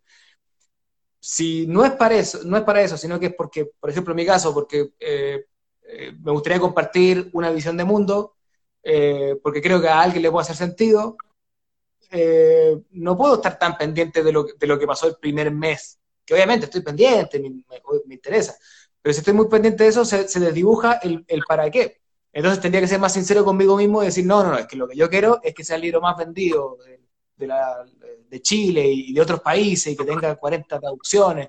Entonces, vale, si tú quieres hacer eso, bueno, entonces haz o bien otro tipo de libro o, eh, no sé, eh, haz eh, los, los pas, da los pasos que tengáis que dar para eso. Entonces, habría como que, pensar como, eso y eso nos ayuda también como a tomar la crítica positiva, negativa, eh, el silencio incluso, como lo que es. O sea, si yo quería compartir una, visión de mundo y, a nadie le interesó, nadie dijo nada, ni bueno ni malo, bueno, ¿será que mi visión de mundo no le interesaba a nadie tampoco? O, o no calzó, o no sintonizó. Bueno, queda ahí, a lo mejor le va a interesar en 10 años más pero no me puede, no, eh, no me puede preocupar tanto. Yo quería compartir algo y lamentablemente eso no, no tuvo. Eh, no te podía echar a morir por eso, creo. Mm. Eh, claro, si, si, tu aspiración es ganar el premio nacional y uno escribe por ganarse el premio nacional y hacen una crítica demoledora, obviamente me imagino que alguien estará triste porque eso le, le, quita pergamino, no sé. pero si uno escribe por, por, por compartir algo, porque, porque eh, por, por, entretener también, como en mi caso, eh, no puede estar demasiado pendiente. O sea, eh, ojalá que les guste a los de ahora y a los, y los que vengan. No sé, Tony Ninguno, por ejemplo, pasó súper piola. O sea,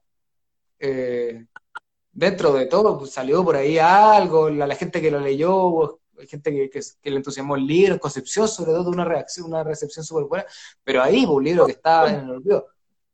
¿Cómo? ¿Por qué en Concepción? Es que lo, leyeron eh, los chicos de la, de, Libro al Aire, que están en la, radio de la Universidad de Concepción, y les gustó mucho, y entonces lo empezaron a compartir, y lo leyó mucha gente de Concepción. O sea, mucha gente, quiero decir 20, pero que igual es como gente que estaba hablando del libro, y como que se movió por ahí. Eh, y hubo gente por ahí que la leyó y que, le gustó, que no le gustó. Bien, yo, yo, yo estaba contento igual, o sea, como que...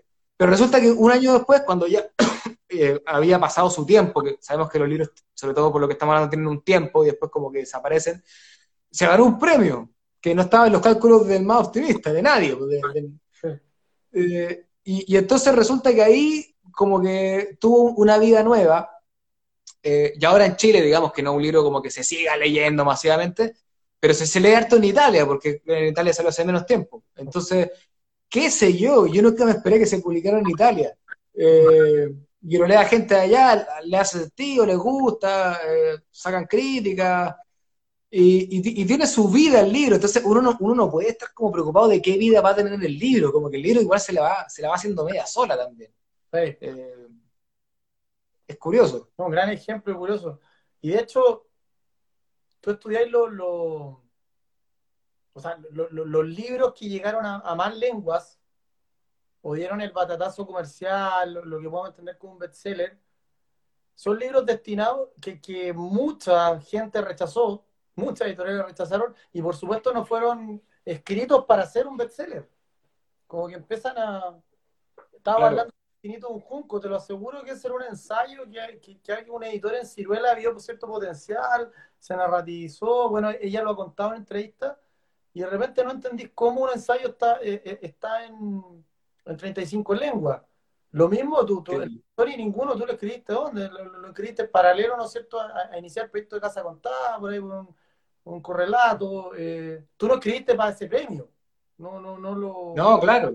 Y, y, y, y, creo que por la historia de marketing editorial, el Harry Potter tampoco, o sea, es como, y, y mucha gente por ahí, muchos autores erróneamente siguen cierto modelo, y cuando tú seguís un modelo se hace artificial y, no se cumple, ¿cachai? Como que, por eso es interesante los libros masivos que tienen ese, ese pequeño misterio de por qué resonaron, por, qué se encajaron. Claro. Hay tantos ejemplos que los libros se vuelven masivos después, qué sé yo, de 50 años de publicarse, ¿no? los amigos argentinos de Fiordo, ¿te acordás que publican, bueno, ya está en castellano, pero hacen una remasterización de, de Stoner de John Williams, que realmente se publicó 100 años atrás, o sea, en 80, 90. Pero de repente te, te encontrás con, con, ocho ediciones de un libro que, que, eh, en, en, sus primeros 10 años de vida pasó desapercibido. O al menos no con esa masividad. Hay un misterio también ahí. Claro, y, y, aparte una de las cosas más bonitas es que finalmente cuando eso pasa, sobre todo porque hay libros que uno sabe que están pensados, casi que escritos, pensados para tener un público muy amplio, eh, y repiten como una fórmula, qué sé yo. Pero en el caso, por ejemplo, del Infinito en un Junco, que no había por dónde pensar que fuera a ser el libro más vendido del 2020, eh, al menos en España. Eh, un libro sobre la historia de los libros, no estaba en los cálculos de nadie. No, nada. De repente, me imagino un editor cortando, me imagino explicando. y, entonces, ¿qué pasa? Que sintonizó. Sintonizó con los lectores, con la eh, búsqueda en este tiempo. Ahora, uno puede sintonizar eh, un libro que uno escribe hoy día, por ejemplo, La muerte viene estilando. Imaginemos que tuvo su sintonía ahora, qué sé yo, y después ya, bueno, como es bien probable, se olvida en, algunos meses, un año más. Eh, y a lo mejor sintoniza 10 años después, por lo como lo estoy diciendo, porque algo pasó, porque el mundo cambió, por lo que sea.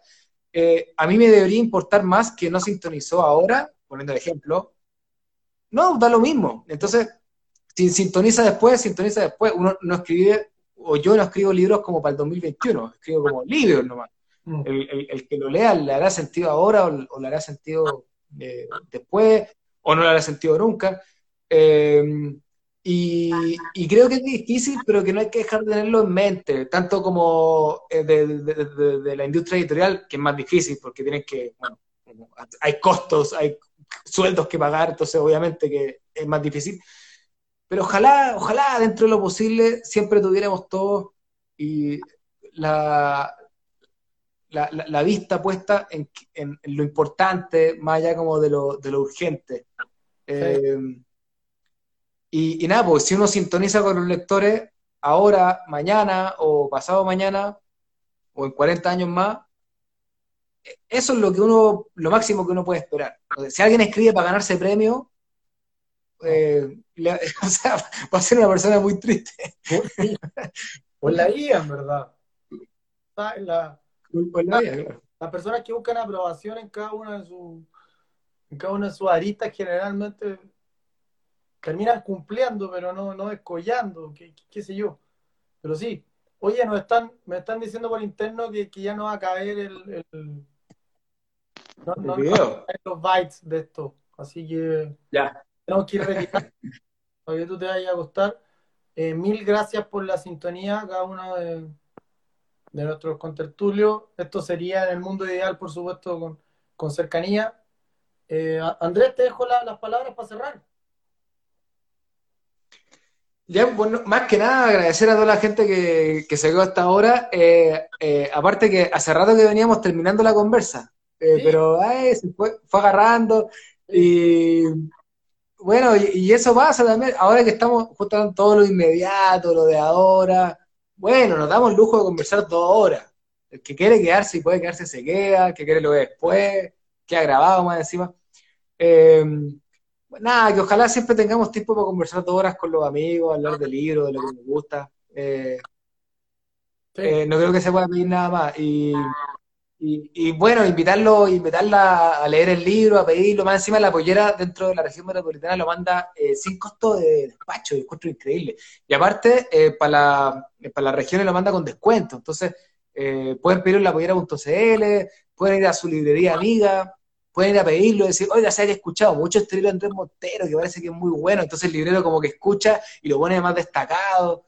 Eh, así que eh, eso, pero no, hagan como mi mamá que, cuando va dice, eh, oiga, ¿tiene este libro? es que es mi hijo. Entonces ahí como que no, tiene como, que tiene que ser alguien desconocido, porque si no el librero se da cuenta de que hay una trampa y... no, solamente eso mandarle un abrazo a toda la gente que, siguió y bueno, que, ojalá que si quieren y pueden, busquen el libro, lo encuentren, ojalá se sienten en, su, en su sillón de terciopelo verde, lo puedan leer, ojalá lo puedan disfrutar y si no, no pasa nada, hay millones de libros para disfrutar. Si no es el mío, será el de Daniel, el de Simón, eh, el de Vladimir Rivera, que está buenísimo todo esto, oh. eh, o cualquier otro de la, de la historia de los libros. Una maravilla. ¿Pudiste ver el de Eduardo Plaza? ¿No? No, ese no lo, no lo he leído todavía, leí solamente el de, el de Vladimir, que me gustó mucho. Eh, no, son pulso extraordinario. Y, y oye, me, me, voy con solo una idea para compartir acá con los amigos en la mesa, ya que estamos acá. Eh, ¿Sabéis lo que me recordó la entrada del, de La muerte viene estilando? Me parece un tópico, un tópico bien de, de, de novela policial que yo consumo mucho. Eh, es el tipo que en un momento, dentro de la fantasía, por supuesto, y la slash realidad que, que, tú le aplican hábilmente, eh, el tipo que, de repente se encuentra en una situación intensa, eh, en una situación intensa e incluso adversa, pero prefiere eso que el marasmo de la realidad. Como que en un momento ve, se, se, ve acechado, dice, ¿qué, ¿qué pasa acá? pero aún así, en la presentación, uno entiende que él preferiría esa vida que la que está llevando, ¿cachai? Antes. Y eso es muy típico de las entradas eh, policiales cuando el, detective sabe que acá lo va a pasar mal, pero hay algo sobre él, hay algo que lo mm. da una corriente que dice, no, me tengo que quedar acá en este caso, me va a destruir la vida, pero hay una adicción acá. Entonces... Y aparte el, no, el, el, el, detective en los policiales suele ser alguien desencantado. Eh, como que lo, lo, lo, lo, sacaron de su puesto, está peleado con el jefe, eh, o, tiene una relación eh, de pareja defectuosa, entonces encuentra un sentido ahí. Bueno, es justo en, la interpretación que yo le doy al cuento del velorio. hay gente que le habla de interpretaciones, pero que finalmente hay alguien que incluso prefiere esa vida donde puede ser perseguido como un asesino, siendo que no lo es, a su vida rutinaria de oficina. Eh, es como una paradoja. O sea, incluso prefiero eso. Incluso prefiero la, la cárcel, por así decir, eh, que al menos va a ser interesante eh, a, mi vida. Bueno, es triste también, pero creo que es real. Pasa. Oh, obvio, obvio. Oye, y para cerrar, hay un, hay un saludo muy especial de Calama que, te han leído, etcétera. Un saludo, un saludo por interno. Ah, un saludo por interno. Sí, eh, no sé si era la, Paula, creo que estaba metida porque con Paula hemos hecho trabajo, hemos ido a Calama a, contar. No sé si será ella, porque vi que había comentado. Eh, si es ella, un abrazo grande, y si no, bueno, eh, Calama en el corazón, pues todos los años a, contar y leer los libros por allá. Fui con la editorial SM también, con los libros infantiles, así que abrazo grande al norte. Sí, que mejore el equipo de fútbol, está a punto de, bajar. Ahí está Pauli. Hola Paulita, un abrazo grande para Calama. los calameños. Muchas gracias. Recordar que La Muerte viene estilando en todos los comercios digitales del país. Cuando ahora las librerías se, tiran de cabeza, ahí para apoyar también a esa cadena. Por favor, apoyemos a los libreros locales. Y, gracias, Andrés, en nombre de la pollera también por, por por confiar, por, por, hacer el feedback. Eh, tus editores te, aprecian mucho, yo, yo, sé que tú a ellos también han hecho un trabajo maravilloso. Yo tengo la suerte de estar cerca eh, siendo espectador. Y, y eso, que esto está, tu libro está recién empezando, en verdad, que, está, está, está, en eso. ¿ya? Está, ha, sido, ha sido bonito, bonito también un, lanzamiento después de que ya se ha lanzado un mes y medio después. sí, el, más o menos como... Claro, tiene lo suyo. bueno, muchas gracias. Un llamado humilde de, mi parte a los, audio, a, los realizadores audiovisuales de Chile que están buscando proyectos al fondar. Acá hay un libro tremendamente visual, ¿no? Como que Está muy. A ver si lo vemos Sí, alguna vez. Ten- te- tenemos una- una- unas conversas por ahí con, con gente del mundo audiovisual, eh, muy en pañales, obviamente, nada, pero, pero me lo han comentado muchas personas. eh, de oye, esto tiene, esto es como una película, es muy visual, así que bueno, vamos a ver, Y vamos a paciencia, ver. expectativas, porque son caminos muy largos. Claro, sí, pero, pero, pero es verdad que, que, que, que- yo, yo lo veo, me lo imagino. Oye, el Diego Alfaro, abrazo grande, Diego, Abrazo. por aquí. Sí. Nos manda unos zorros. Ah, los zorros del desierto, por, por Cobreloa, ¿no? Sí, desde luego. Ya, muchas gracias a toda la sintonía. Que tengan una bonita cuarentena todavía. Muchas gracias, Dani, también por la conversa, gracias a la pollera, en el corazón, y nada, pues, seguimos. Salud. El último. Salud. El último cochito. Nos vemos. Chao, chao.